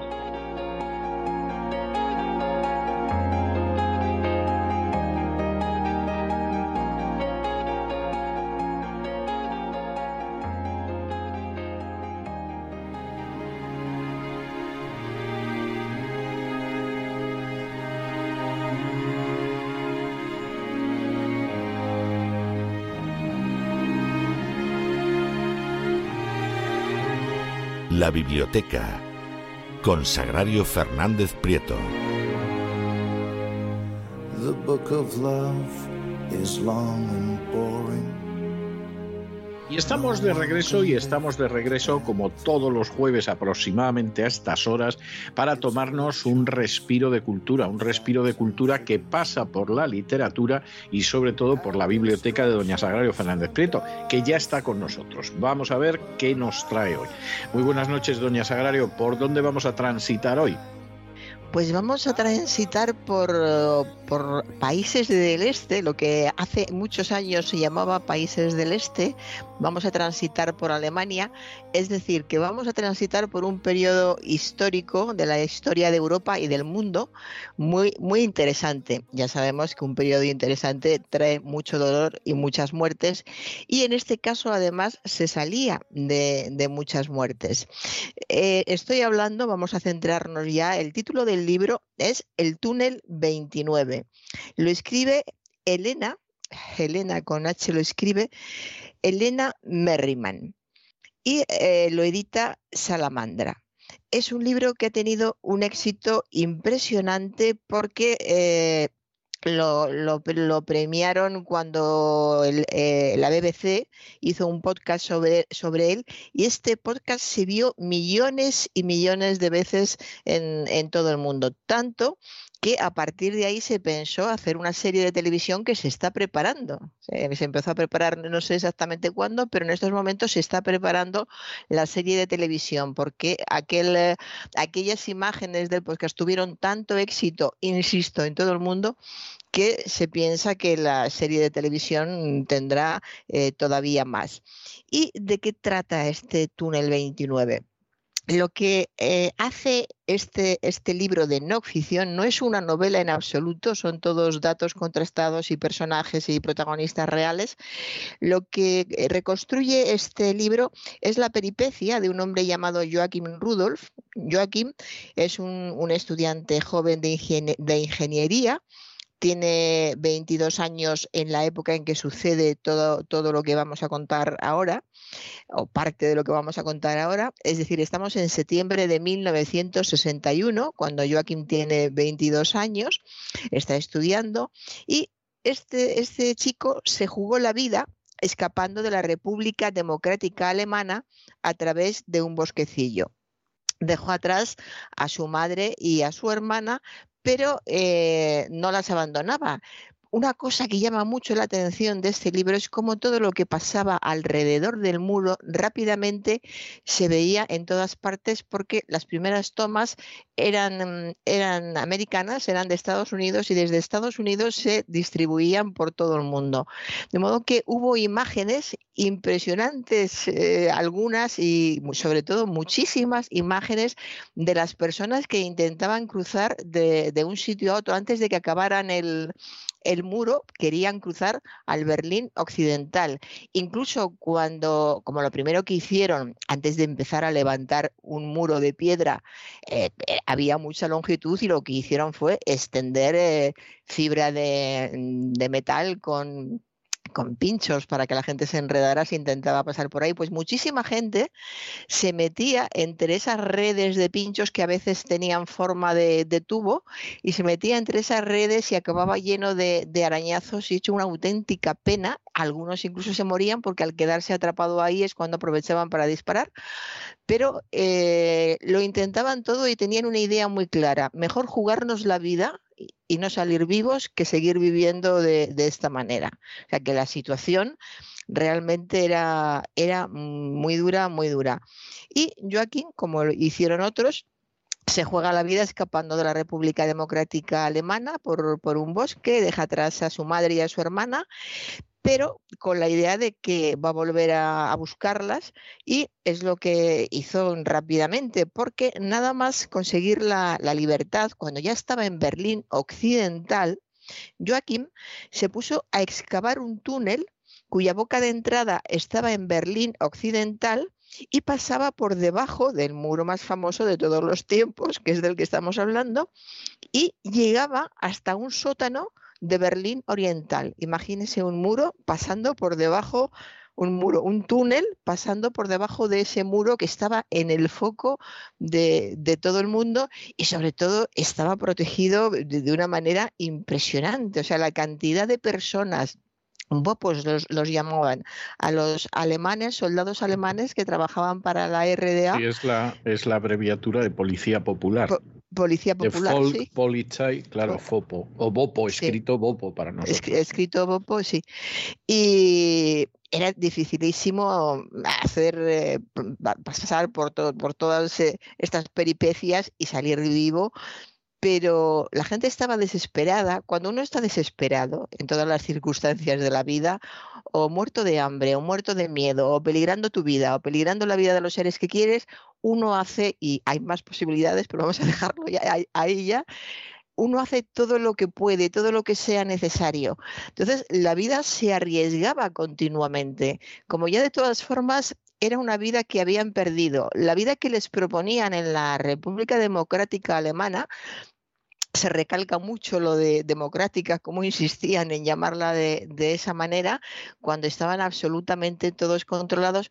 Y además, este libro es interesante porque eh, se ve de dónde viene toda esta gente que sufrió esto. Los alemanes que sufrieron la división de su país y los que sufrieron todavía más porque se quedaron en el, en el sector oriental, en la, en la RDA, venían de una guerra en la que se habían muerto de hambre, en la que habían muerto la mayoría de los familiares, en la que habían sufrido humillaciones y vejaciones hasta unos límites increíbles y todavía tenían que, pues bueno, lo que se les ofrecía era seguir su vida viviendo con estas personas que eh, habían matado a su familia, que habían hecho incluso cosas peores que matar a las mujeres de la familia, tanto a la abuela como a la nieta como a la madre. Y pues con este tipo de personas tenían, tenían que convivir. Y es lo que querían evitar a toda costa. Y por eso este, este afán de huir, de salir y además el miedo, ya en ese momento, el, miedo a los espías, al control, ese miedo ya hace poco me ha mandado alguien un, eh, una fotografía, un fotograma del, de los otros, esta película de espionaje que es buenísima, buenísima y eh, como diciendo, e, es muy buena y hace tanto que, que la vi, claro, claro que es buena pero esa sensación de control, hagas lo que hagas hablando por teléfono y te están escuchando. Vas por la calle y haces un, mínimo gesto, a lo mejor solo moverte la gabardina y ya interpretan que puede ser una señal. Puede que no lo sea, pero por si es una señal ya te han grabado. en cualquier momento que la policía te pudiera detener, que te lo podía con muchísima facilidad, pues cuando quisiera te detenían, te llevaban a una comisaría y mm, la sorpresa no era que tuvieran fotos tuyas, que eso ya lo sabía todo el mundo, es que tuvieran fotos tuyas con la gabardina de una determinada manera, que te preguntaran por qué habías cambiado tal día de, ropa y te habías puesto tal color, si tenía algún significado un pañuelo, si dónde estaba tu mujer en esos momentos, qué, qué raro era si no lo sabías, más raro era también si lo sabías porque entonces tú necesitabas controlar, retorcían absolutamente todo con la intención de volver loco a la persona a la que estaban interrogando y que quedara muy claro quién estaba dominando todo. Entonces, vivir en esta, en esta presión cotidiana, cotidiana, hasta el más mínimo momento. Eh, recuerdo un, libro de este, de este tema que leí en el que decía que cuando iban a, revisar a una, una, casa a ver qué había allí, a poner micrófonos, iban fundamentalmente a ver si los a ponerlos no ya estaban puestos, desde el principio pusieron millones de micrófonos en toda Alemania Oriental entonces iban a controlar que todos los micrófonos estuvieran bien y para que no, se iban con cuidado de dejar todo en su sitio, no, no. Para que los dueños del piso se dieran cuenta de que habían estado allí, dejaban una silla, una mesa, algún paño de mesa, algo un poco movido, algo diferente, para que al entrar temblaran de miedo y dijeran, han estado, han estado, ¿qué habrán hecho? E, es una, un retorcimiento, una maldad, y esto en una gran población, a millones de personas, no, a unos cuantos. De modo que era natural que, hubiera gente que quisiera escapar de, aquello. Y lo que hizo Joaquín, una vez que llegó, llegó al otro lado, habiendo dejado a su madre y a su hermana, pues empezó a excavar un túnel con la boca de entrada en Berlín Occidental, por debajo del, del famoso muro, que llegaba hasta un sótano de Berlín Oriental. En total eran 135 metros subterráneos, lo que estuvo eh, excavando. Excavando mientras la Stasi y los bopos no se enteraron, que es lo, milagroso, que no, que no se dieran cuenta. Seguramente estaban con, más preocupados por la gente que intentaba, que incluso se lanzaba a las alambradas a ver si de cualquier manera podía, podía intentarlo, pero bueno, el caso es que no, no le pillaron. Y sobre este túnel ha sido, este túnel ha sido famoso, hay bibliografía eh, sobre él. Y el libro de, Merriman es muy especial porque ha tenido un talento muy, muy especial para relatar este hecho, que como ha dicho usted, eh, ha sido trascendental en el, en el, siglo XX, la construcción del muro de Berlín y la división de Alemania en dos bloques.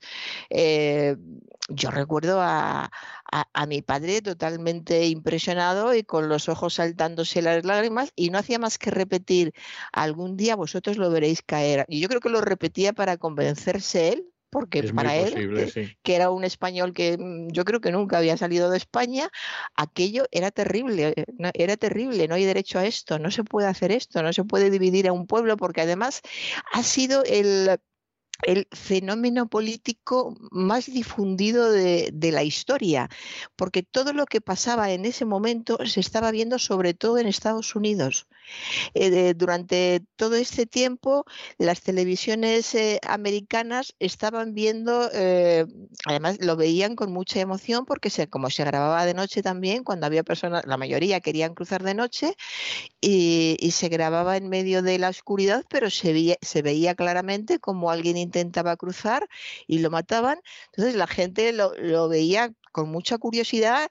Con, mucho temor y estremecidos, claro, pero era como ver una película de, de acción, era ver a alguien cómo le persiguen y preguntarse, ay, que le matan, que le matan, y ver cómo caía, y eso quedaba allí visto por millones de personas, o sea, que tuvo una difusión realmente eh, impresionante, impresionante. Y lo que ha hecho la autora ha sido ir hablando con supervivientes de, de aquello, con todos los testimonios que ha podido mm, obtener de, de la década de los años 60. Ha leído infinidad de cartas, diarios, eh, ha revisado y ha rebuscado en, en archivos y también ha buscado muchos testimonios personales de, de hijos, de nietos, algún que otro superviviente encontró también y siempre con una carga de, de emociones impresionante porque en todas eh, las batallas siempre se juega algo, pero aquello no era exactamente una batalla de enfrentamiento unos frente a otros. Había acabado una guerra con infinidad de batallas y sí, eh, fíjese si están documentadas las batallas de la Segunda Guerra Mundial, o están las de la Primera, pues las de la Segunda también. Pero esto tenía un matiz especial porque era una separación de, de familias era dividir un país de, de una forma tan, tan, tan brutal que llamaba la atención a, todo el mundo, la angustia de, los padres que veían cómo los hijos se quedaban al otro lado, la angustia de quienes habían podido escapar, pero a los más ancianos los habían dejado en la zona oriental porque era muy difícil trasladarlos, la gente que se subía a las, eh, las, habitaciones, los pisos más altos del Berlín Occidental para ver si veía a sus familiares. Luego, con el tiempo, cuando se fue construyendo más, se, eh, se saludaban, se, se mandaban, eh, se desplegaban pues, papel con, con recados.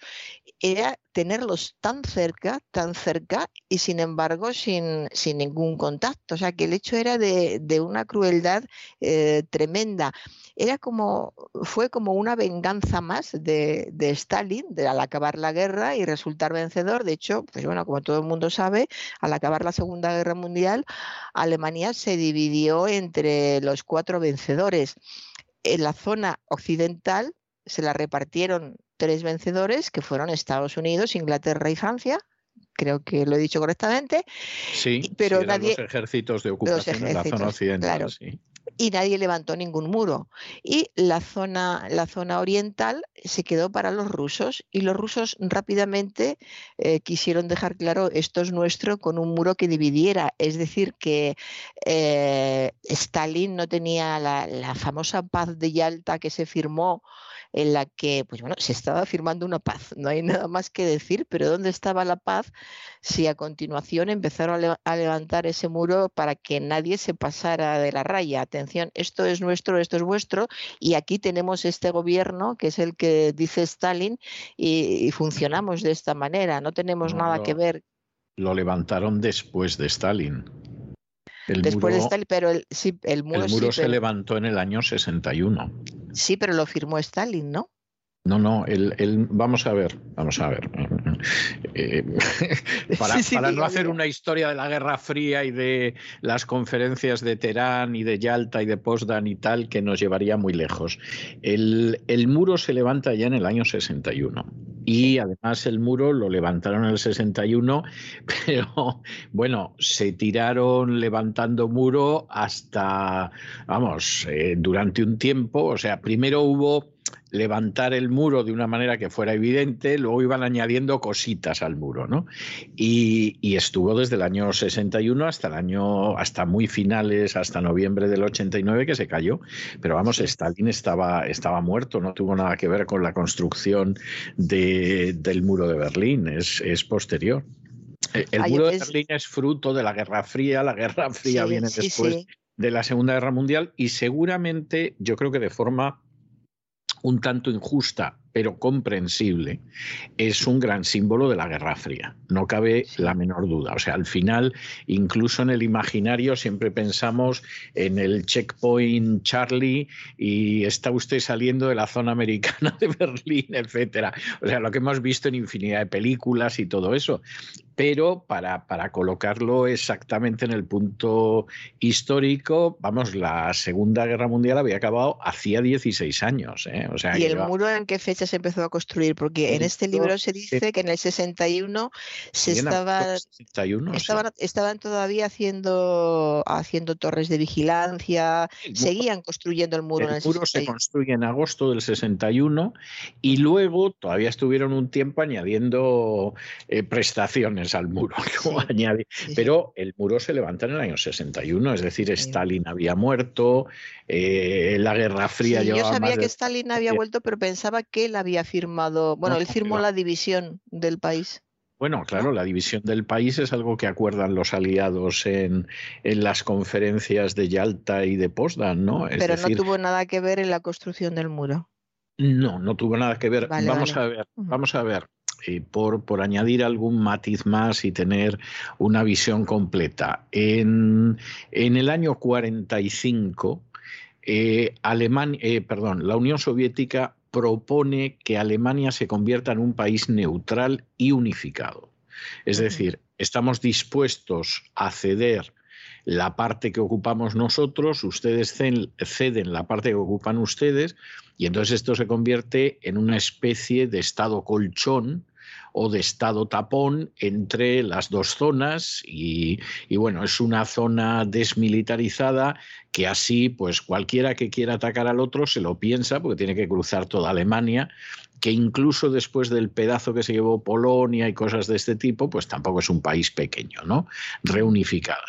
Eh, la doctrina Truman, que, que acaba dando lugar a la OTAN y todo lo demás, desconfiaba de una Alemania reunificada. O sea, ellos temían que como en un momento determinado Alemania se reunifique, primero, si se convierte en un país neutral, no nos conviene porque nosotros consideramos que Alemania nos conviene mucho más como un país que contenga cualquier posible golpe que venga de la Unión Soviética. ¿eh? Y esto está tan claro que en el mismo año 45 ya los aliados empiezan a recibir a expertos nazis que sabían mucho de lo que era la Unión Soviética. Por ejemplo, el primer jefe del espionaje alemán de la República Federal Alemana, la que sí era una democracia, era Gehlen, que era un general de las SS, pero que sabía muchísimo de Rusia. Y entonces, pues evidentemente es así. Pero claro, en el momento en el que el país no va a ser un país desmilitarizado, no va a ser un país neutral, eh, no va a ser un país reunificado, claro, ahí se produce una división del país que ya se había dado durante la guerra y que ya se perpetúa. Eso es así. Y cuando en un momento determinado, pues eh, evidentemente se producen situaciones de tensión, pues levantamos el muro y San se acabó. O sea, esta es la, la historia que hay. ¿no? Por otro lado, a mí me parece que el muro era eh, realmente era algo que era más que nada simbólico, porque a fin de cuentas el muro lo que hacía era partir en dos la ciudad de Berlín y luego tenía algunos kilómetros más que, que de alguna manera marcaban la separación de la República Democrática Alemana, que era la comunista, de la República Federal Alemana, que era la capitalista, ¿no? Pero en última instancia era más simbólico que otra cosa y más en Berlín que en otra cosa. Es decir, la Alemania Oriental y la Alemania Occidental pues no estaban separadas por un muro. Entre otras cosas porque la construcción hubiera sido también de campeonato, ¿no? Pero bueno, el muro tiene un valor simbólico, no cabe la menor duda de que, de que efectivamente es una situación muy clara, no cabe la menor duda de que hubo gente que intentó escaparse, se jugó la vida y la mataron, además. En el intento que hubo quien construyó túneles y quien intentó escaparse en globo, o sea, hay, hay toda una simbología eh, que va más allá de Alemania y que es toda la simbología de la Guerra Fría que queda unida al muro de Berlín. Sí, sí, sí, así es. Y eh, efectivamente hay un valor simbólico muy importante y este libro de lo que habla mientras va eh, explicando casos concretos de personas que quisieron huir y que tenían unas circunstancias muy especiales, un pasado eh, con, con el ejército ruso en el que habían sufrido mucho, eh, con el que habían sufrido mucho. En fin, eh, eh, son historias muy, muy especiales, como digo. Y sobre todo deciden hacer algo y se, se organizan muy bien. Habría más, por supuesto, pero este libro lo que cuenta es la historia en concreto de, de este hombre que se llama Joaquim, que deja a su madre y a su hermana, como hemos dicho, conoce en, en, la zona occidental a, otros chicos que ya estaban organizados, se llamaba el grupo Girman, y se dedicaba a preparar fugas de los, sus compatriotas que se habían quedado en la zona oriental. Es decir, que ya los, los, alemanes ya estaban eh, planificando muy bien cómo, cómo sacar a gente, lo, lo, han estado siempre, ¿no? Hasta el último sí. momento del muro siempre han, han estado preparados, ha habido grupos de personas preparadas para, para sacar a gente de, de, Berlín este al oeste. Y esto, bueno, en las películas de espías ya se, se ve de maravilla Totalmente, y es o sea, sumamente emocionante, son, es fascinante. Es muy típico, sí. Sí, sí, la, la, imagen. Pues en Alemania de esa época había un grupo que se llama Girman y la misma noche que desplegaron las alambradas, un estudiante de Derecho que se hizo famoso en la época se llamaba Del Girman, por eso el grupo se llevaba su apellido. Girman se juntó con un par de amigos y empezaron a organizar el asunto de ayudar a la gente a escapar del sector oriental. Y en pocos meses, claro, sobre todo había que aprovechar ese primer momento de, de, construcción en que el control es más difícil, hay más confusión y en ese momento es cuando más gente pudo, pudo escapar. De todas formas, no era conveniente eh, sacar a alguien sin que tuviera un pasaporte en condiciones, porque en cualquier momento le podían detener y le podían devolver otra vez.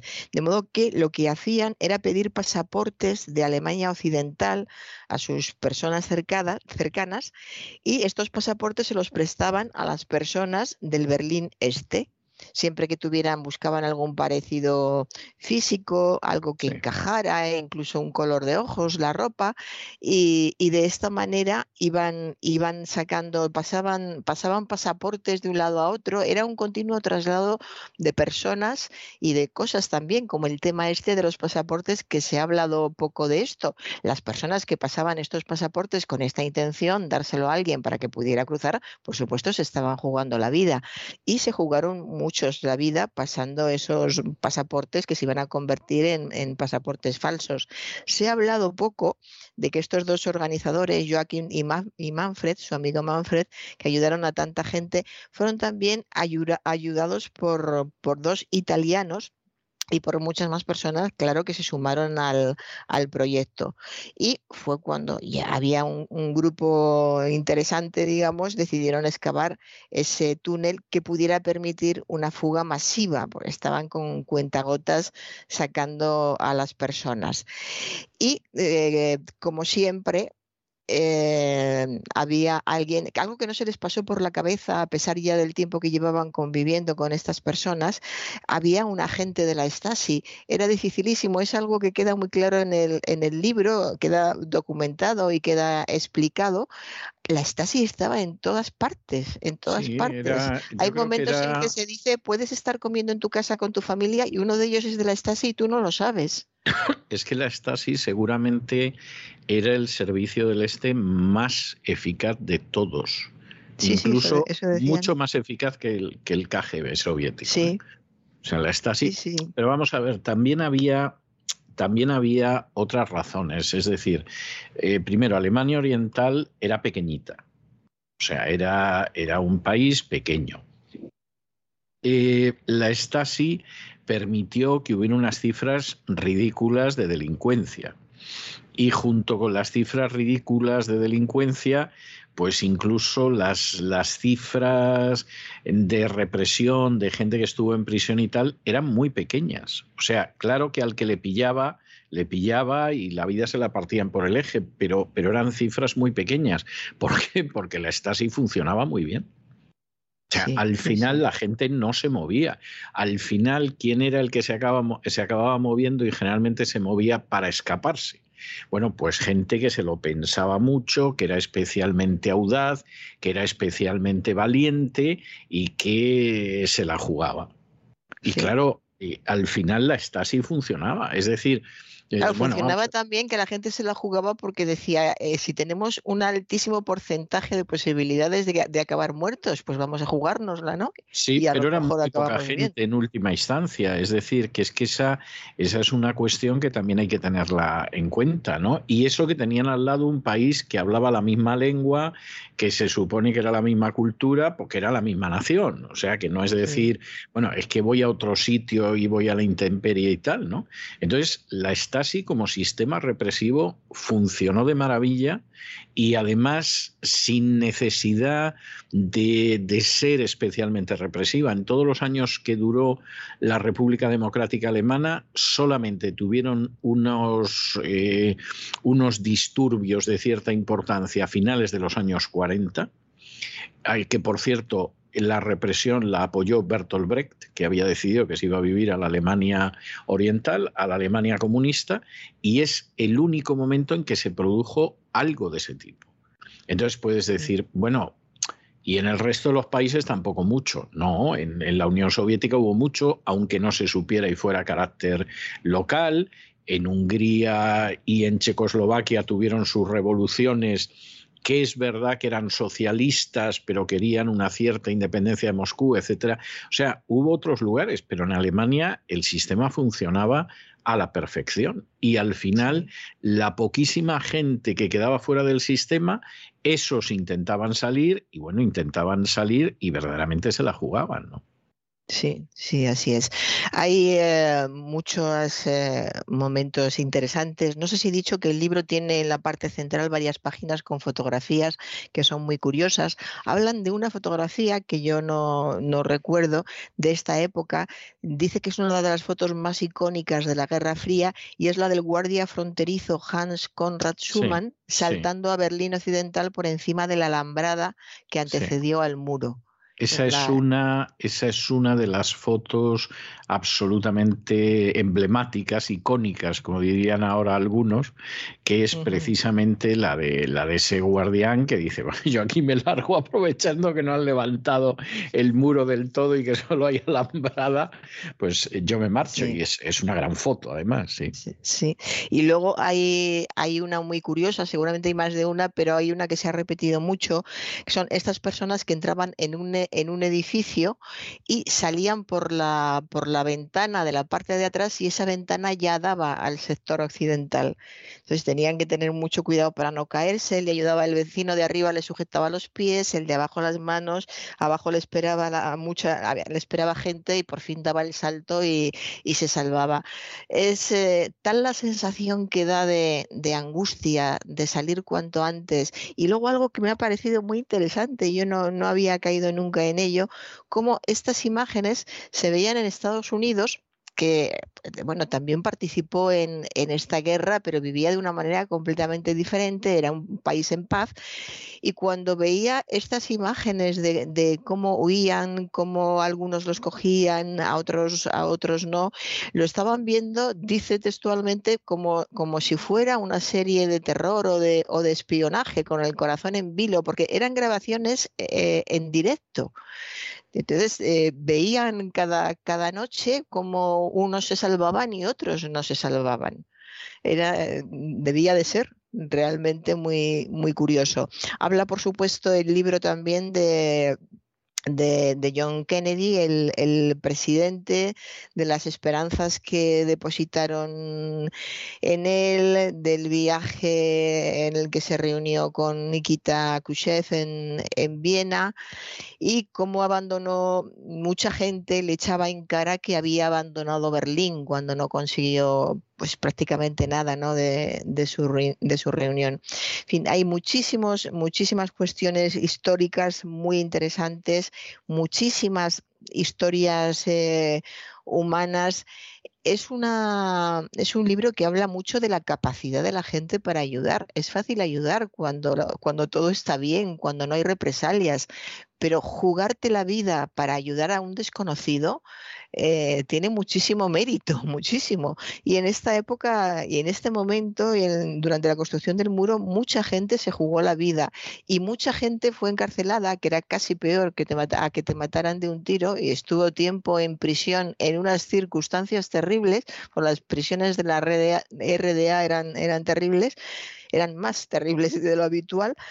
Y, y se lo jugaban todo por ayudar a alguien que no conocían. Entonces, realmente es, es uno de esos ejemplos de los que de vez en cuando la, la historia nos concede un, un caso de cómo el ser humano en determinados momentos es capaz de dar lo mejor de sí. Ya hemos comprobado que también lo peor, este es el caso, la actuación de los rusos durante la Segunda Guerra Mundial eh, bueno, el rastro que fueron dejando detrás de ellos de, muerte, de daño, de destrucción fue impresionante.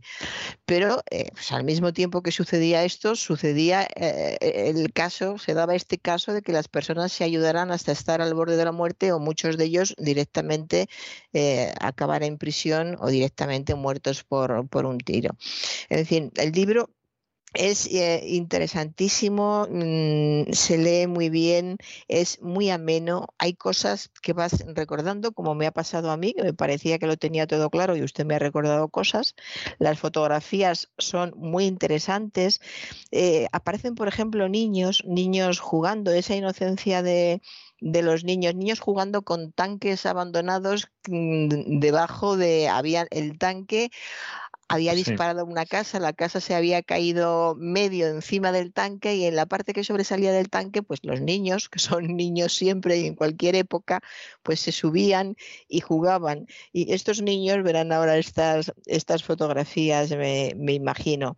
Hay fotografías de una revuelta que hubo en 1953 y hay grupos que se están enfrentando con, piedras de la calle, están levantando el suelo adoquinado de la calle y con esas piedras esas piedras las están lanzando a los tanques. Imagínense esas piedras lanzadas a los tanques, el, el, efecto que podían causar. En fin, es un libro muy interesante, es un libro lleno de humanidad, literalmente, lleno de seres humanos que lo pasaron muy mal y que no todos eh, lo pasaron, algunos se, quedaron ahí. Uno de esos libros donde está lo mejor y lo peor del, ser humano.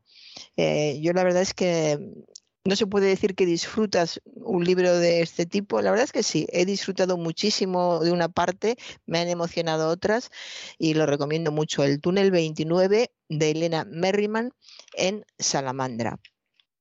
Muy bien. ¿Y qué tenemos para niños, jóvenes? Sí, vámonos con las criaturas pequeñitas, pequeñitas, porque después de mm, tanta muerte vamos a dormir a los pequeños. Qué, cosa tan bonita de dormir a los pequeños. Pepo se va a dormir de editorial SM y el autor es Stefan Lomb.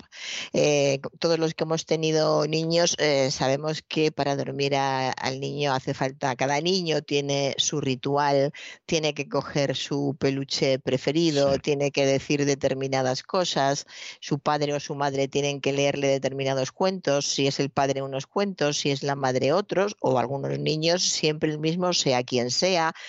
Y que cada, cada niño tiene su, su manera especial de su ritual, digamos, es un ritual especial para irse a dormir.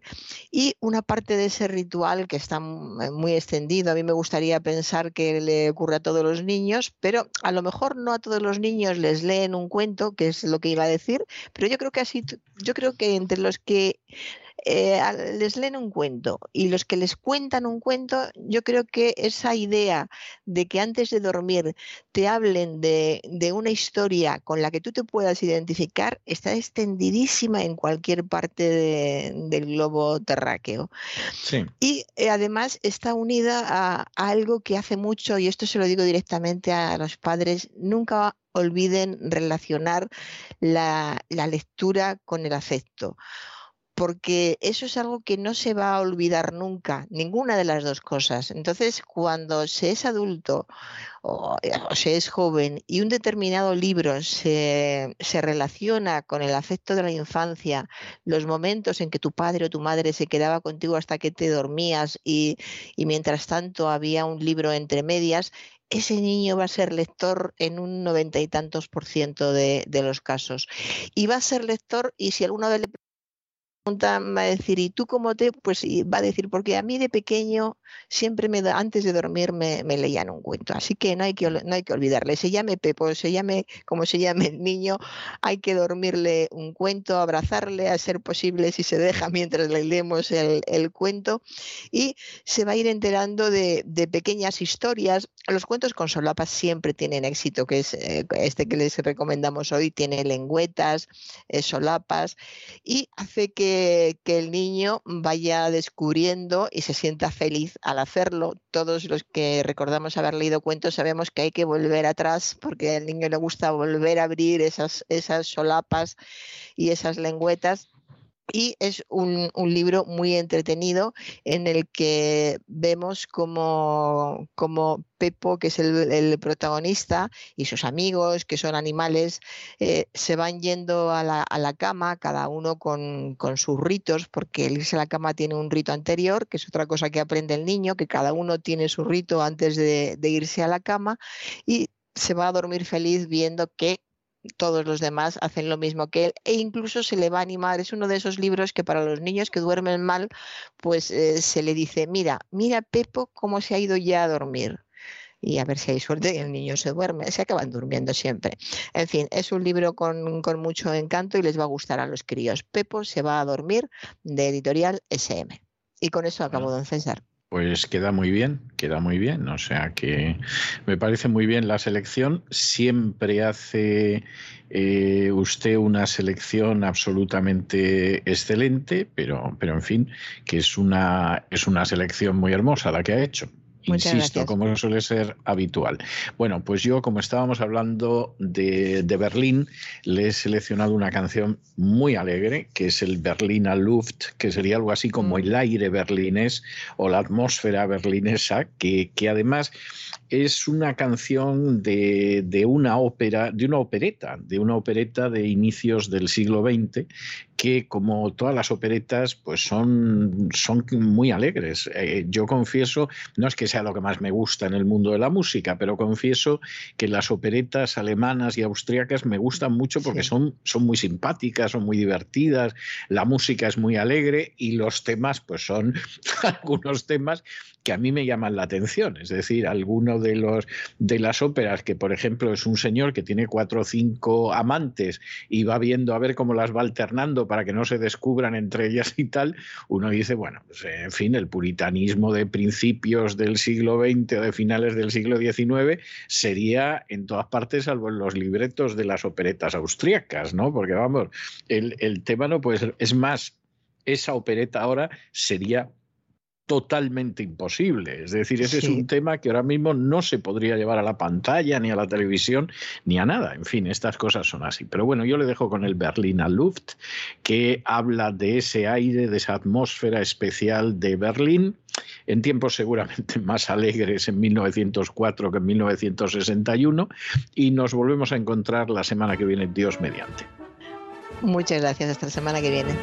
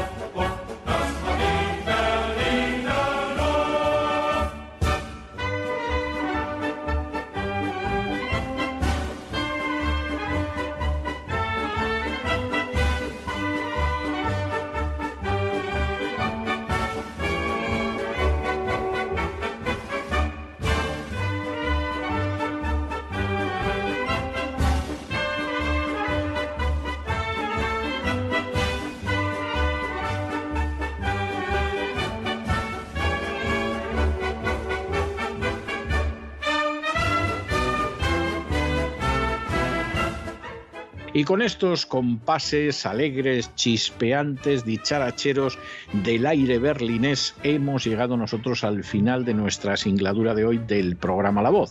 Esperamos que lo hayan pasado bien, que se hayan entretenido, que hayan aprendido una o dos cosillas útiles y los emplazamos para mañana, Dios mediante, en el mismo lugar y a la misma hora. Y como siempre, nos despedimos con una despedida sureña. God bless you. Que Dios los bendiga.